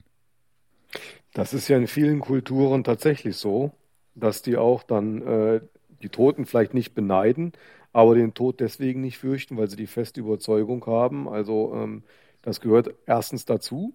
Mhm. Und äh, äh das ist die nächste Stufe und du hast nichts zu vermissen und deine Familie äh, ist sozusagen safe, trotz oder gerade wegen dieser Situation, weil das der nächste, nächste Step ist. Und das ist ja bei uns kulturell irgendwie auch anders verankert, abgesehen davon, dass es natürlich, also ich persönlich, äh, Stand heute, Hab noch gar keine Lust abzudanken, weil ich auch Schiss vor dem habe. Was ist denn, wenn du nicht mehr da bist? Ich habe auch keine Lust, weil würde ich, äh, hätte ich Lust abzudanken, würde ich mir da kein Heimkino mehr einrichten bei mir. Aber, aber ganz abgesehen davon, ähm, ist es ja so, äh, wenn du, wenn du sagst, wenn ich zum Beispiel sage, ich trage Lukas weiter in meinem Herzen mit mir rum, warum sollte ich dann aus meinem Herzen eine Mördergrube machen? Nee, das ist richtig, ja. So. Und ähm, es ist nun mal so, dass, dass äh, wir eigentlich ich sage jetzt mal, viel zu viele Leute genießen das Leben nicht. Und es gibt diesen schönen Spruch, und an den Gräbern der Verstorbenen steht tief in Trauer gehüllt das nicht gelebte Leben. Und äh, bei vielen Leuten ist das so, wenn ich mir meine Mutter zum Beispiel angeguckt habe. Meine Mutter hat ihr ganzes Leben lang gearbeitet. Die hat malocht, malocht, malocht, malocht. So. Die hätte besser mal gelebt. Weil, mhm. ähm, ich sag mal, du kannst, äh, weißt du, du trauerst und machst dein eigenes Leben, machst du in dem Sinne zum, zum, zur Mördergrube. Und das ist genau das, was Lukas mir ja eigentlich sagen wollte. Er sagte, er hat das Leben geliebt. Warum soll ich es nicht lieben? Natürlich ist es schwer. Selbstverständlich ist es schwer. Besonders in den ersten Jahren, nachdem er, Lukas ist jetzt sechseinhalb Jahre tot oder sechs Jahre tot. Aber natürlich war es in den ersten Jahren schwer. Aber ähm, Lukas hat das Leben geliebt und ich, ich habe verflucht nochmal die Verpflichtung, das Leben auch zu lieben. Weil äh, ansonsten hätte ich mich ja daneben legen können. Mhm. Und äh, das war wirklich die, äh, diese, weißt du, als Lukas gestorben ist, es war ein Abend, ich war, in dem Moment, wo er gestorben ist, war ich mit Lukas allein. Und äh, diese ganzen Tabletten, die er kriegen sollte, das sind diese Drogen, die sie da äh, äh, mittlerweile, wo Amerika dieses Riesenproblem mit hat, diese Schmerz, diese, dieses, dieses, äh, diese Schmerzmittel da, die also ja. wahnsinnig süchtig machen. Und Lukas hatte die. Weil ähm, da war eh nichts zu retten und Lukas sollte halt so ohne Schmerzen. Und ähm, diese, diese Verpackung, diese Blister, wo die Dinger drin sind, die waren wahnsinnig ja. schwer aufzukriegen. Also haben wir einen Teil von diesen Dingern genommen und haben die in so ein kleines Döschen reingetan, so wie du sie beim im Krankenhaus kriegst, wo die Tabletten immer drin sind. Ja. Und da haben wir die reingetan. Und in dem Moment, wo Lukas gestorben ist, ich war, Rio war in dem Moment, sie war gerade hochgegangen und ich saß da und habe wirklich mitgekriegt, Lukas ist gestorben. Lukas guckte mich an, lächelte, drehte den Kopf zur Seite und ist gestorben. Und mir fiel, in dem Moment fiel mir dieses Ding da in die Finger. Und ich habe genau gewusst, jetzt einmal hab, Schluck, bist du auch weg. Und in dem Moment hm. habe ich mir bewusst gesagt, nein. Weil dafür ist Lukas nicht gestorben. Er ist nicht dafür gestorben, dass ich mein Leben jetzt auch wegschmeiße. Und viele Leute, die also so mit dem Tod zu tun haben, die machen genau das, nämlich die schmeißen danach ihr eigenes Leben weg. Das ist schade.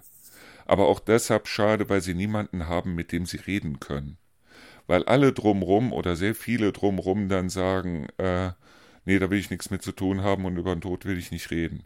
Und das ist die Scheiße bei uns in der Gesellschaft. Weißt du, wenn ich mir angucke, wie die das zum Beispiel in Mexiko machen, wo die also bei diesen Dias de los Muertos, diesen Tag der Toten, das sind ja drei Tage in, in äh, Mexiko, wo die ja. also dann auf die Friedhöfe gehen, die Friedhöfe mit Studentenblumen schmücken, dann äh, die Tische dort aufbauen oder je nach Wetter dann zu Hause aufbauen, dann die Bilder von denjenigen mit wieder an die Wände hängen oder die hingen die ganze Zeit an den Wänden und für die dann auch mit auffahren und auch, äh, weißt du, zusammen lachen, zusammen tanzen, zusammen essen.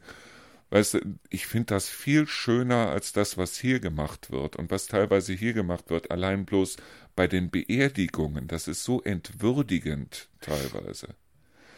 Ich habe Beerdigung mitgekriegt, weißt du, da standen sie vom offenen Sarg, also vom offenen Grab, der Sarg wurde gerade runtergelassen und dann hörte ich so Sachen wie, oh, du bist aber schön braun geworden. Was im Urlaub? Ja, ja, so aus der dritten Reihe dann quasi. Ja. Ne?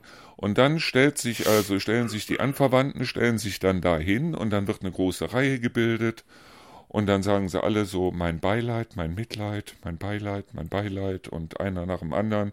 Weißt du, dann, dann werden Hände geschüttelt. Und dann geht's also ab dann, weil, äh, also der Kranz war ja schön, da haben wir ja alle, jeder hat ja 20 Euro dafür gegeben, also der Kranz von unserer Straße, der war wunderschön. Und äh, dann geht es also ab in die Kneipe, da wird dann äh, äh, Frühstück gemacht. Und also das Met bei der Beerdigung, da haben sie sich nicht lumpen lassen. Das war also auf jeden Fall schön, das war toll. Ne? Und dann gehen sie alle wieder nach Hause zu ihrer Bügelwäsche und was weiß ich. Und diejenigen, die dann übrig bleiben, die werden dann alleine gelassen. Ne, wir haben ja 20 Euro für den Kranz gegeben und aufgrund dessen braucht man da jetzt nichts mehr zu machen. Das ist entwürdigend, was da teilweise passiert. Aber das ist genau wie du sagst, eben auch vielleicht eine Sicht auf die Dinge, die viele auch gar nicht haben. Also ich, äh, wir gehen ja auch da und in dem Moment, wo du das jetzt so erzählst, die Gedanken nochmal ganz anders über das Thema eben Beerdigungskultur und so weiter. Finde ich hochinteressant. Aber äh, ich bin komplett bei dir. Auch wenn ich es zum Teil so vielleicht noch gar nie gesehen habe, aber es ist genau so. Weißt du, ich habe, als Lukas gestorben ist, wir haben zwei Sachen gesagt, nämlich erstens mal, es gibt keinen Beerdigungskaffee. Und das zweite war, dass wir gesagt haben, okay, die Leute, mit denen er sich richtig gut verstanden hat, die werden eingeladen, aber wir machen keine Masseneinladung die Straße rauf und runter. Und das dritte ist halt, dass ich gesagt habe, ich stelle mich nicht dahin und mache diesen Scheiß so von wegen mein Beileid, mein Mitleid und so weiter und so fort. Das heißt mhm. also, Lukas ist beerdigt worden. Danach habe ich mich ins Auto gesetzt und bin gefahren weil wir haben keinen Beerdigungscafé oder sonst irgendwas gemacht. Lukas hätte das auch nicht gewollt. Lukas hat sich für die Kapelle, dann hat er sich Lieder ausgesucht, die da gespielt werden sollten. Die haben wir auch gespielt. Mhm. Und ähm, weißt du, dieser, dieser, äh, das Met war aber lecker und der Kaffee, der war auch super. Und äh, auch, da haben sie sich aber. Und vorher die Rindfleischsuppe, also so eine Rindfleischsuppe müssen wir auch mal wieder machen. Ja, dann stirbt doch, weißt du? Da kriege ich es kotzen. Da kriege ich wirkliches Kotz. Und das ist eben ja, genau ist das, weil, weil, wir unterhalten uns nicht über den Tod in dem Sinne in unserer Gesellschaft. Mhm. Und es gibt andere Gesellschaften, wie zum Beispiel in Mexiko oder in, in, in Zentral- oder Südamerika, die gehen ganz anders damit um. Weißt du, wenn da, weißt du, auch wenn die Leute, weißt warum sollen die nicht lachen? Warum sollen die sich nicht freuen? Warum sollen die nicht tanzen? Es geht ja gar nicht darum, dass sie tanzen, weil jemand gestorben ist, sondern die gehen hin und sagen, wir feiern das Leben. Und unsere, mhm. und diejenigen, die gegangen sind, die gehen mussten, die wollten ja nicht freiwillig gehen, jedenfalls in der Regel nicht. Und äh, die haben doch viel mehr davon, wenn sie jetzt irgendwo auf uns gucken, von irgendeiner anderen Welt oder sonst irgendwas. Wovon haben die was? Von einer Rindfleischsuppe, wo der Nachbar nachher sagt, die war aber lecker? Oder davon, dass die sagen, die haben das Leben gefeiert, weil das Leben ist schön? Ja, das ist genau eben das, dass das ein ganz, äh, also es ist eine quasi gedrehte Sicht auf die Dinge, die aber äh, hoch attraktiv ist. Also äh, muss man wirklich einfach mal sagen, man muss da vielleicht einfach mal anders drüber nachdenken. Ja. Aber ich glaube, gerade hier bei uns in der Gesellschaft, die Leute, die sind so festgefahren in dem, was sie. Ich weiß nicht, ob es, weißt du, die einen nennen es Tradition oder wie auch immer, weißt du. Die sind so festgefahren in ihrer Meinung, so und so hat das stattzufinden. Und äh, keiner denkt mal drüber nach, so, ich möchte es aber, ganz ehrlich, äh, wenn ich, wenn ich sterben sollte, und das kann ja, kann ja ohne weiteres morgen oder übermorgen passieren, wenn ich vor den Bus laufe oder Aneurysma habe oder sonst irgendwas. Ja, ja. Dann möchte ich diese ganze Scheiße nicht haben. Ich möchte keine Leute, die an meinem offenen, die an meinem Sarg stehen und dann so nach dem Motto mein Beileid, wo gibt's hier einen Kaffee? Will ich nicht. weil damit wird man auch denjenigen, die da gehen mussten, nicht gerecht und besonders auch nicht denjenigen, die da, äh, die da übrig geblieben sind und denjenigen, die wirklich trauern. Weißt du, ob ein Nachbar, selbst wenn ich ihn seit, seit, seit meiner Geburt gekannt habe und selbst wenn ich nachher sage, Mensch, ist ja komisch, dass er nicht mehr da ist, aber trotzdem, ich hatte mit dem Mann nichts zu tun und aufgrund dessen äh, ist das einfach bloß, weißt du, den habe ich hin und wieder gesehen, da ist er hin und wieder über die Straße gelaufen und äh, ja, ja, ja. aber ich hatte ja in dem Sinne mit dem nichts zu tun. Und äh, wenn ich dann sehe, was da bei so einer Beerdigung abgeht, wo die Leute dann, ja, mein Beileid und was weiß ich, aber dann drehen sie sich rum so und jetzt fahren wir zum Kaffee. Wo ich mir denke, so, hallo? Ja, das, für die ist es natürlich dann in dem Moment auch ähm, ab dem Moment, wo dann wirklich jetzt Beileid gewünscht wurde, quasi ein Abschluss und dann sind sie befreit von allen Pflichten. Ne? Mhm. Das, das, ist, das ist dann so eine Folge. Ne? Ist insofern äh, vielleicht bei allem Unausgesprochenen eine Art Befreiungsschlag und na, jetzt bin ich ja fertig damit. Also ja. jetzt war ich ja da und dann ist ja gut. Und die, die übrig geblieben sind, die werden dann alleine gelassen, weil man hat ja schließlich 20 Euro gestiftet für den Kranz oder wie auch immer oder ja, für ein Blumengesteck. Und die werden dann alleine gelassen, dass die abends zu Hause sitzen und teilweise, also gerade bei den älteren Leuten, wo dann, was weiß ich, wo dann bei dem Ehe, Ehepaar hier beide schon über 70, wo dann der Mann stirbt oder die ja, Frau ja, genau. stirbt oder wie auch immer, weißt du?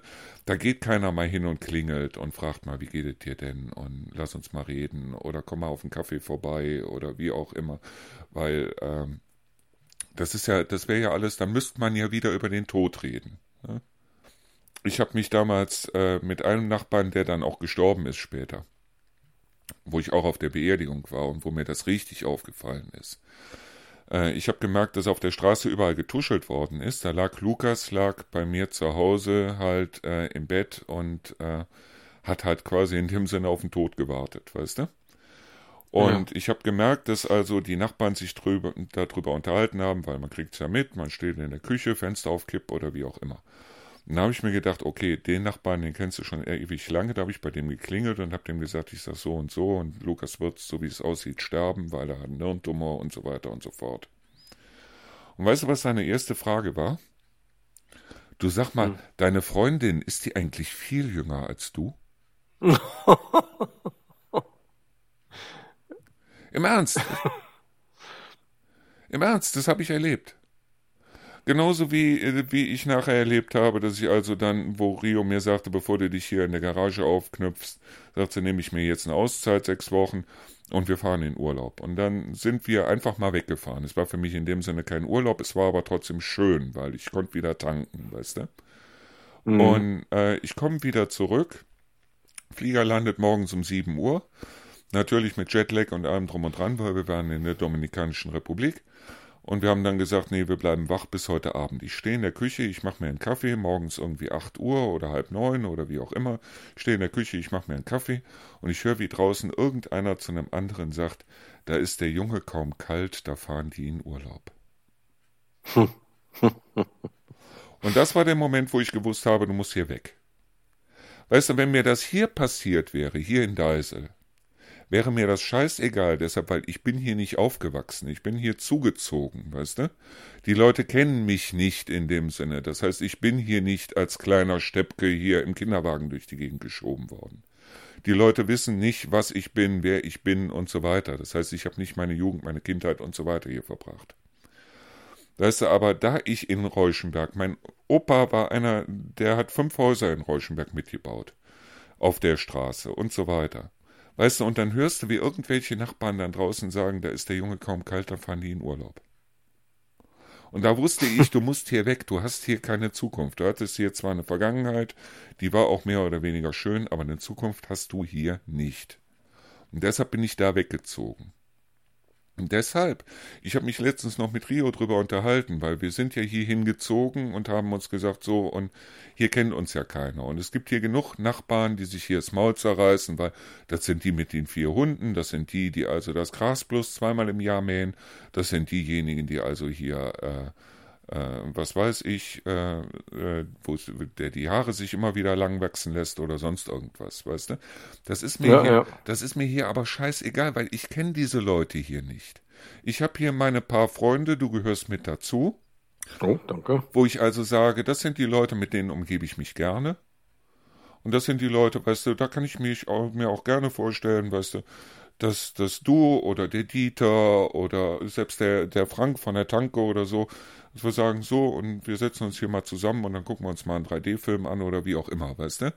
Oder trinken uns mal ein Bier oder grillen uns was oder sonst was. Weißt du, ob der Nachbar, ob die Nachbarn jetzt direkt nebenan, ob die sich übers Milches Maul zerreißen oder nicht, ist mir vollkommen egal. Es ist mir wirklich vollkommen egal, weil ich kenne diese Leute nicht und ich bin hier nicht groß geworden und das ist ein Vorteil für mich. Weißt du, Rio ist von Mühl damals in der Nähe von Heinsberg nach Neuss gezogen und hat sich dann in Neuss drüber aufgeregt, dass sie in Neuss halt gesagt haben, so nach dem Motto, ja und die und der und was weiß ich, weil sie war ja auch eine Zugezogene und jetzt sind wir beide hier nach Deise gezogen. Und hier sind wir beide Zugezogene.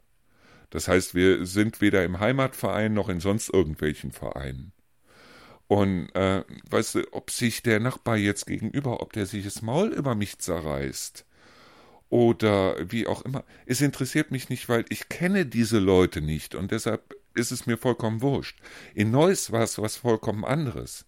Weil diese Leute, da hatte ich immer geglaubt, so, du hast da eine Heimat in dem Sinne. Ja, ja, ja, genau. Und wenn du dann sowas hörst, dann weißt du, du hast eigentlich da gar keine Heimat.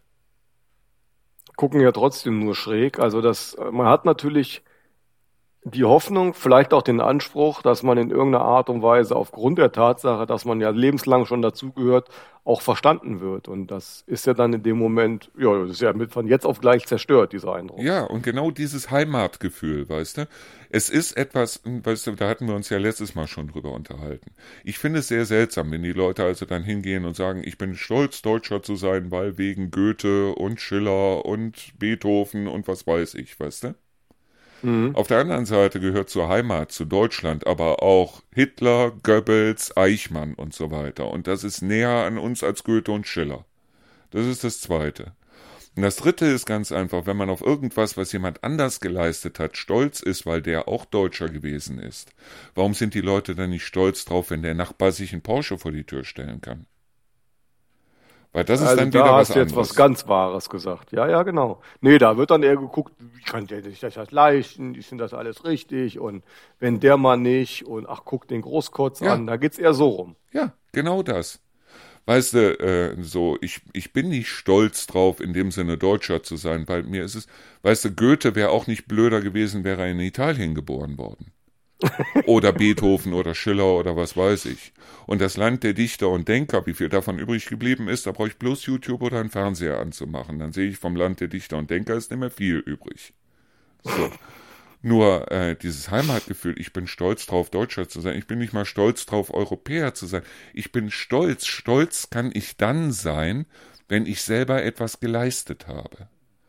Das heißt, Lukas, die 18 Jahre, so einen tollen Menschen draus gemacht zu haben, da bin ich stolz drauf.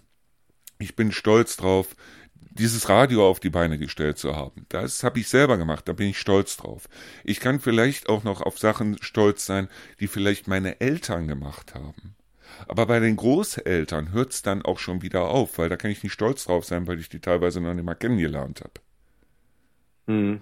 Und deshalb dieses Stolze, dieses Wir sind die Deutschen und wir sind stolz drauf, Deutsche zu sein und ich bin stolz drauf, hier zu wohnen und was weiß ich. Weißt du, was aus diesem Stolz wird, aus diesem Nationalstolz, das siehst du im Moment an Putin. Der stolz drauf ist, Russe zu sein und aus Russland wieder das machen möchte, was es also vor Glasnost gewesen ist. Weißt ja, du? das kannst du ja Gott sei Dank nicht so eins zu eins vergleichen. Ne? Also, Nein, aber hier gibt's auch Leute, die also sagen, wir wollen, dass Deutschland wieder so wird, wie es also, was weiß ich, in irgendwelchen Grenzen oder sonst was gewesen ist. Oder wir sind stolz drauf, Deutsche zu sein. Hier hängen Schilder, äh, Wahlplakate, wo drauf steht irgendwie, äh, Ausweisen bedeutet Wohnraum. Ja, Ausweisen bedeutet Wohnraum. Das sind wahrscheinlich dieselben, die sagen, Amputation sorgt für Gewichtsverlust. Wo ich mir denke, wie ja, krank Kann, wie krank kann jemand sein, dass die also so Ausweisung bedeutet oder Ausweisung schafft Wohnraum? Wie krank kann jemand sein, der so ein, sowas als ein Plakat in die Straße hängt? Weißt du, und Deutsch, äh, weißt du, dieses, wir sind stolz drauf, Deutsche zu sein, wir sind das Volk und so weiter. Kehr erstmal vor der eigenen Tür. Guck, dass du selber was schaffst. Guck, dass du Sachen machst, auf die du stolz sein kannst. Und dann kannst du auch nachher sagen, ich kann stolz sein, meine Kinder können auch stolz sein, deine Kinder können stolz sein, dass du es als Bürgermeister so zu was gebracht hast. Oder auf das, was du geleistet hast, weil die sind die direkten Nachkommen, die können sagen, ich bin stolz drauf, was mein Vater da geleistet hat.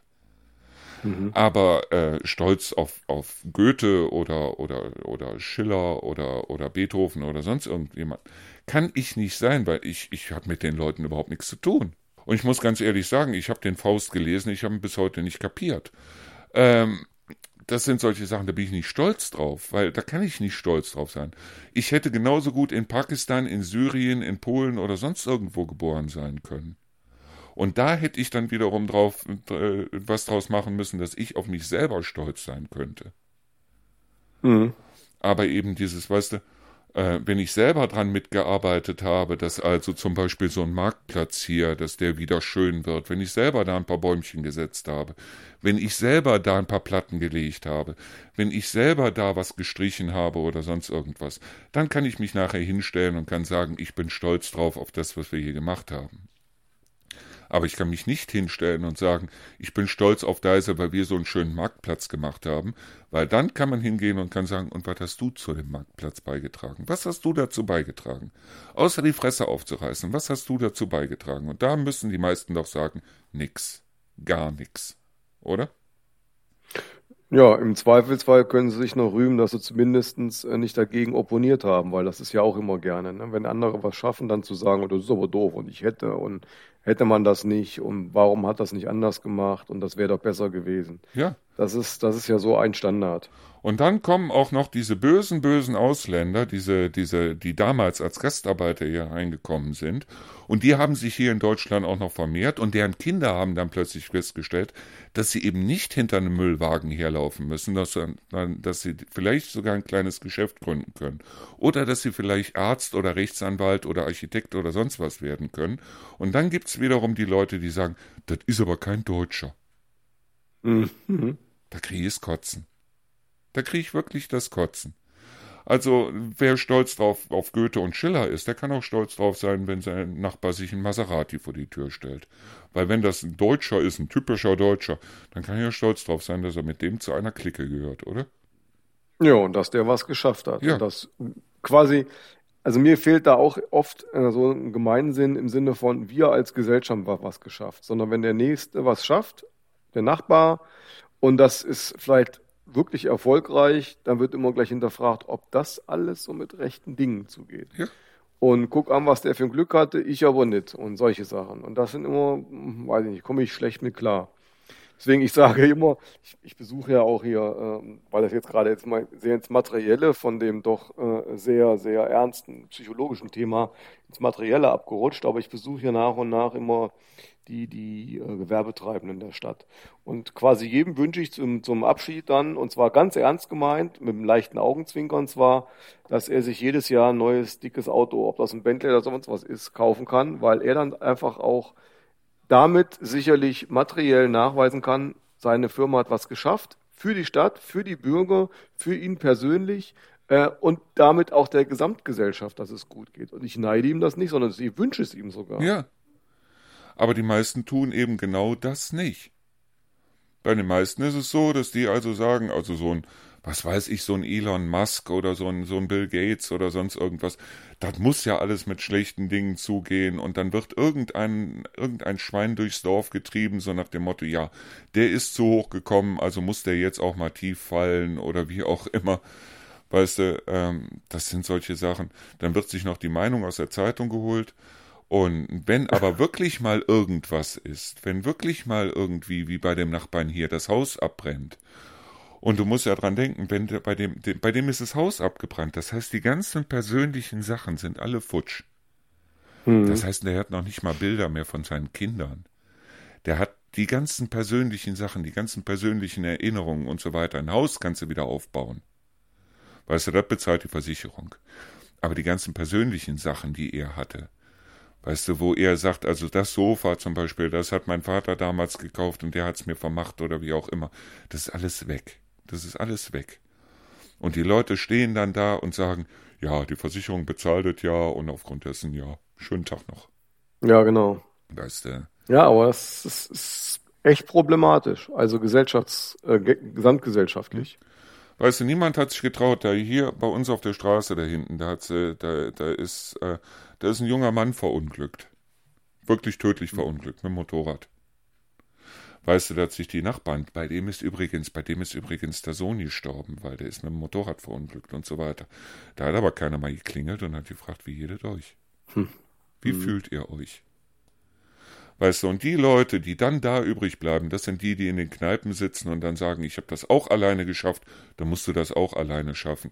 Und wenn das die Gesellschaft ist, auf die wir hinauslaufen, dann muss ich ganz ehrlich sagen, dann kann sich unser Deutschland zukacken lassen. Und wenn das in anderen Ländern vielleicht besser funktioniert, weil wir da unsere Alten nicht in Altenheime abschieben, sondern vielleicht auf deren Rat das eine oder andere Mal noch hören, oder weil wir vielleicht äh, auch mal schauen, wie geht's unserem Nachbarn, wie geht's unserem Nächsten, was ist da los, eine Ecke weiter und so weiter. Ähm, weil die das vielleicht machen und wir nicht, dann können wir uns vielleicht von dem einen oder anderen, der hier ins Land kommt, noch ein paar Scheiben abschneiden und wir können froh sein, wenn es hier Asylbewerber gibt, die das vielleicht mal anders sehen und die ein bisschen frisches Blut reinbringen, oder? Da bin ich komplett bei dir. Und ich wünsche mir auch äh, ausdrücklich, dass beispielsweise gerade aus der äh, Gruppe der ukrainischen Flüchtlinge, dass ein paar, obwohl sie gerne nach Hause wollen, dann vielleicht doch hier hängen bleiben, weil deren Mentalität uns an der einen oder anderen Stelle sicherlich gut tut. Guck mal, wir haben hier gegenüber haben wir ein Haus verkauft, also zum Garten gegenüber. Da ist ein Haus verkauft worden. Das sind Leute, die sind hier hingekommen, ich weiß es nicht, ich glaube aus Litauen. Also irgendwie so Ostblock. Litauen, mhm. Lettland, ich weiß es nicht, keine Ahnung. Unglaublich nette Leute, die haben mir auch schon ihr Haus gezeigt, wir stehen auch öfter zusammen und so weiter. Die hatten letztens eine Party da drüben. Es wurde nur Russisch geredet und es wurde nur russische Musik gespielt. Und ich hatte mich ja mit dir schon drüber unterhalten, dass ich hier fürs Radio mal ein bisschen was an russischen Sachen oder ukrainischen oder wie auch immer an Musik reinbringen ja. Und da genau. hatte ich genau. mich mit denen jetzt vor drei Tagen hatte ich mich mit denen drüber unterhalten. Heute habe ich von denen einen ganzen Stapel CDs im Briefkasten liegen und einen Brief mit dabei. Mhm. Komischerweise. Gleich Bezug ich, aufgebaut. Ja, ja. ja. Äh, jeder andere wird sagen, ja, ich mache da mal was und lass mal stecken und ich bin da mal weg hier von den Leuten. Aber sich über andere unterhalten oder auf die mit dem Finger zeigen oder zu sagen, der kapselt sich sowieso ab, der hat bestimmt das Haus da hinten in Brand gesetzt, das können sie. Und dann schreien, ich bin stolz drauf, Deißler zu sein komischerweise mit den Ureinwohnern hier habe ich überhaupt nichts zu tun. Ich habe letztens auch mit einem älteren Mann, mit dem unterhalte ich mich immer, wenn ich da vorbeikomme, weil dann sitzt der da vor der Tür, so unterm Dach, und äh, mit dem unterhalte ich mich immer, wenn ich mit den Hunden da vorbeikomme. Und den habe ich letztens gefragt. Ich sag zu dem, ich sag, sind Sie eigentlich hier aus Deise oder sind Sie zugezogen? Nee, wir sind zugezogen. Ich sag, da hätte ich drauf wetten können. ich sag, da hätte ich drauf wetten können. Weil komischerweise mit den Urdeislern, die ich auch kennengelernt habe, hier auf dem, auf dem Heimatfest und so weiter, das sind so Leute, nee, der ist neu und aufgrund dessen, wenn du dann nicht gerade hier ein Heimatcafé aufmachst oder ein Heimatstammtisch oder sonst irgendwas, wo sie sich mit denen, die das gemacht haben, da haben wir hier ein paar Häuser weiter, da wohnt auch so eine Dinkel Doris und so ein Zimtstand Zacharias, ähm, die dann gesagt haben, so, und wir machen jetzt da ein Heimatcafé und was weiß ich. Mit denen haben sie sich jetzt auch schon angelegt. Die haben den Scheiß auch schon wieder eingestellt. Weißt du? Statt zu sagen, wir brauchen hier mal ein paar frische Leute, wir brauchen mal ein paar frische Ideen, wir brauchen mal ein frisches Blut hier rein. Weil dieses Wachstum wird es hier in Deutschland so in der Form in den nächsten Jahren, wenn nicht Jahrzehnten, nicht mehr geben. Das ist tatsächlich so. Wir werden ja. gucken müssen, dass wir unseren Status quo vielleicht irgendwie halten. Aber es wird kein Wachstum in dem Sinne mehr geben. Weder in der Automobilindustrie, weil da sind die äh, Chinesen uns meilenweit voraus, noch in sonst irgendeiner Industrie, weil die Stahlindustrie ist auf das Gas angewiesen, das es so in der Form und zu dem Preis auch nicht mehr gibt. Also werden wir uns was anderes überlegen müssen und wir werden gucken, dass wir, und ich hoffe, das machen wir, dass wir den Status quo halten. Aber da werden ja, aber auch das ist schon Anstrengung genug, das, das, muss man ganz klar sagen. Das ist vollkommen klar, wobei ich mich immer wieder frage, weil wenn ich mich hier allein in meinem Büro umgucke, es ist alles aus Plastik, es ist irgendwo überall ist Plastik drin, das Notebook ist Plastik, die Ordner sind Plastik, alles ist Plastik. Warum geht nicht mal irgendeiner hin und sagt so, und jetzt machen wir mal was ganz Neues und machen aus Plastik einen Baustoff? Für Häuser. Oder wie auch immer. Wenn Plastik, Altplastik, plötzlich so wertvoll würde, dass sie vielleicht sogar die Meere leer fischen, damit sie das Zeug da rauskriegen, wenn sie aus Plastik da was machen könnten. Ich glaube, das wäre eine Zukunftsindustrie, da könnten wir uns alle zehn Finger nachlecken, oder? Das wird ja sogar ein Teil, wenn ich das richtig sehe, schon, schon versucht. Ne? Oder beziehungsweise jetzt gerade, weil du sagst Baustoff nach dem Motto, also da äh, ehemalige äh, Rohstoffe, die dann über den, den, äh, die Kennzeichnung Müll Weiterverwendung finden, dann in der Bauindustrie also auch in großen Mengen zu nutzen, das wird ja schon versucht. Die, das Problem dabei ist ja oft, dass dann sowas am Ende der Kette dann keine Durchdringung hat. Ne? Warum auch immer, weiß ich jetzt nicht. Aber äh, wäre tatsächlich mal ein interessanter Ansatz. So, und ich sehe gerade, wir sind schon wahnsinnig weit gekommen. Das heißt, ich werde im Radio da zwei Sendungen draus machen. ja. Also an zwei Tagen hintereinander werden wir es im Radio bringen. Natürlich als Podcast werden wir, als Podcast-Folge werden wir das in einem Rutsch durchmachen. Aber ich glaube, diese Folge 7 ist mittlerweile riesig lang und ich glaube, ich könnte mich mit dir noch mal eine Stunde unterhalten. Ja, die Themen gehen uns ja erfahrungsgemäß nicht aus. Nee, aber, aber äh, wir, wir äh, können ja das ein oder andere auch noch aufsparen für weitere Folgen. Das soll ja auch einen gewissen Reiz behalten, was in das nächste Mal sozusagen uns dann fesselt. Mhm. Nee, aber ich fand das heute wieder eine sehr, sehr, sehr interessante Folge, zumindest für mich. Ich habe wieder eine Menge dazu gelernt. Und ich auch, mein lieber Markus, gerade eben auch deine Sicht ähm, aufgrund der nochmal anderen Betroffenheit über Lukas zum Thema Tod und Sterben und äh, damit umzugehen. Also ich war auch, das hat man ja vielleicht gemerkt, äh, streckenweise auch mal drei, vier, fünf Minuten quasi komplett ruhig und musste das erstmal für mich verarbeiten. Ähm, da danke ich dir ausdrücklich für. Ähm, das sind einfach bloß diese Gedanken, die ich mir damals gemacht habe. Ja, fand ich höchst interessant. Weil die meisten leiden unter Verlust, aber nicht unter Trauer. Mhm. Naja. Ja, ja, ein Verlust ist halt, wenn du hingehst und sagst, also, äh, warum ist mein Sohn, ich bin jetzt hier alleine, warum ist mein Sohn nicht mehr hier, warum ist meine Frau nicht mehr hier, warum ist mein Mann nicht mehr hier und so weiter. Das ist Verlust. Ja. Wenn ich aber einen schönen Film sehe, zum Beispiel, wo ich genau weiß, den hätte Lukas gefeiert, dann hätte der den mit sonst wem gucken können, mit seiner Freundin, mit seiner Frau, mit seinen Freunden, was weiß ich. Muss ja gar nicht mit mir zusammen sein. Ich weiß bloß bei vielen Filmen, wie zum Beispiel Ready Player One oder wie auch immer, dass der Lukas ihn nicht hat sehen können, aber der Film ist großartig und Lukas hätte ihn toll gefunden. Und ich weiß, er hätte ihn toll gefunden. Und das ist wiederum Trauer. Ich trauere darum, dass er ihn nicht sehen konnte. Weißt du? Mhm. Aber nicht darum, um mich selber, dass ich ihn nicht mit ihm zusammen sehen konnte. Ja, aber es ist aber nochmal eine wichtige Differenzierung. Mhm. Ja. Und deshalb Verlust an all diejenigen, die also jetzt sagen, Mensch, ich habe selber meine Frau, meinen Sohn, meinen Mann, wie auch immer verloren. Über den Verlust kommt man drüber. Die Trauer bleibt, da lernt man mit zu leben. Aber der Verlust, da muss man sehr schnell gucken, dass man den los wird. Deshalb, weil Verlust ist Egoismus. Trauer ist, dass man darum trauert, dass derjenige sein Leben nicht mehr haben kann. Und das Leben ist so wunderschön, wenn man denjenigen im Herzen trägt, sollte man das eigene Leben schön machen weil dann kriegt derjenige es vielleicht dann doch an der einen oder anderen Stelle auch noch mit, wenn man jetzt ein gläubiger Mensch ist. Wie du zum Beispiel, ne? Ich bin in jedem Fall, also ich bin ja ein Kind der Kirche sozusagen als Kirchenbeamter. Äh, und das kann schon durchaus auch helfen. Eben. Gut, ich bedanke mich bei dir. Es war ein toller Podcast. Wir machen jetzt gleich noch einen Termin fürs nächste Mal. Jawohl. Und an diejenigen, die es jetzt tatsächlich geschafft haben, diese eigentlich mehr als anderthalb Stunden mittlerweile äh, durchzuhalten. Herzlichen Dank an alle, die jetzt dazugekommen sind. Wir machen es nicht immer so lang. Aber wenn was zu Ende diskutiert werden muss, dann muss es halt zu Ende diskutiert werden. So einfach ist das. Genau so. Gut. Genau so. Also ich danke auch allen, die dabei waren, genau bis hierher oder vielleicht auch durch Durchklicken bis hierher gekommen sind.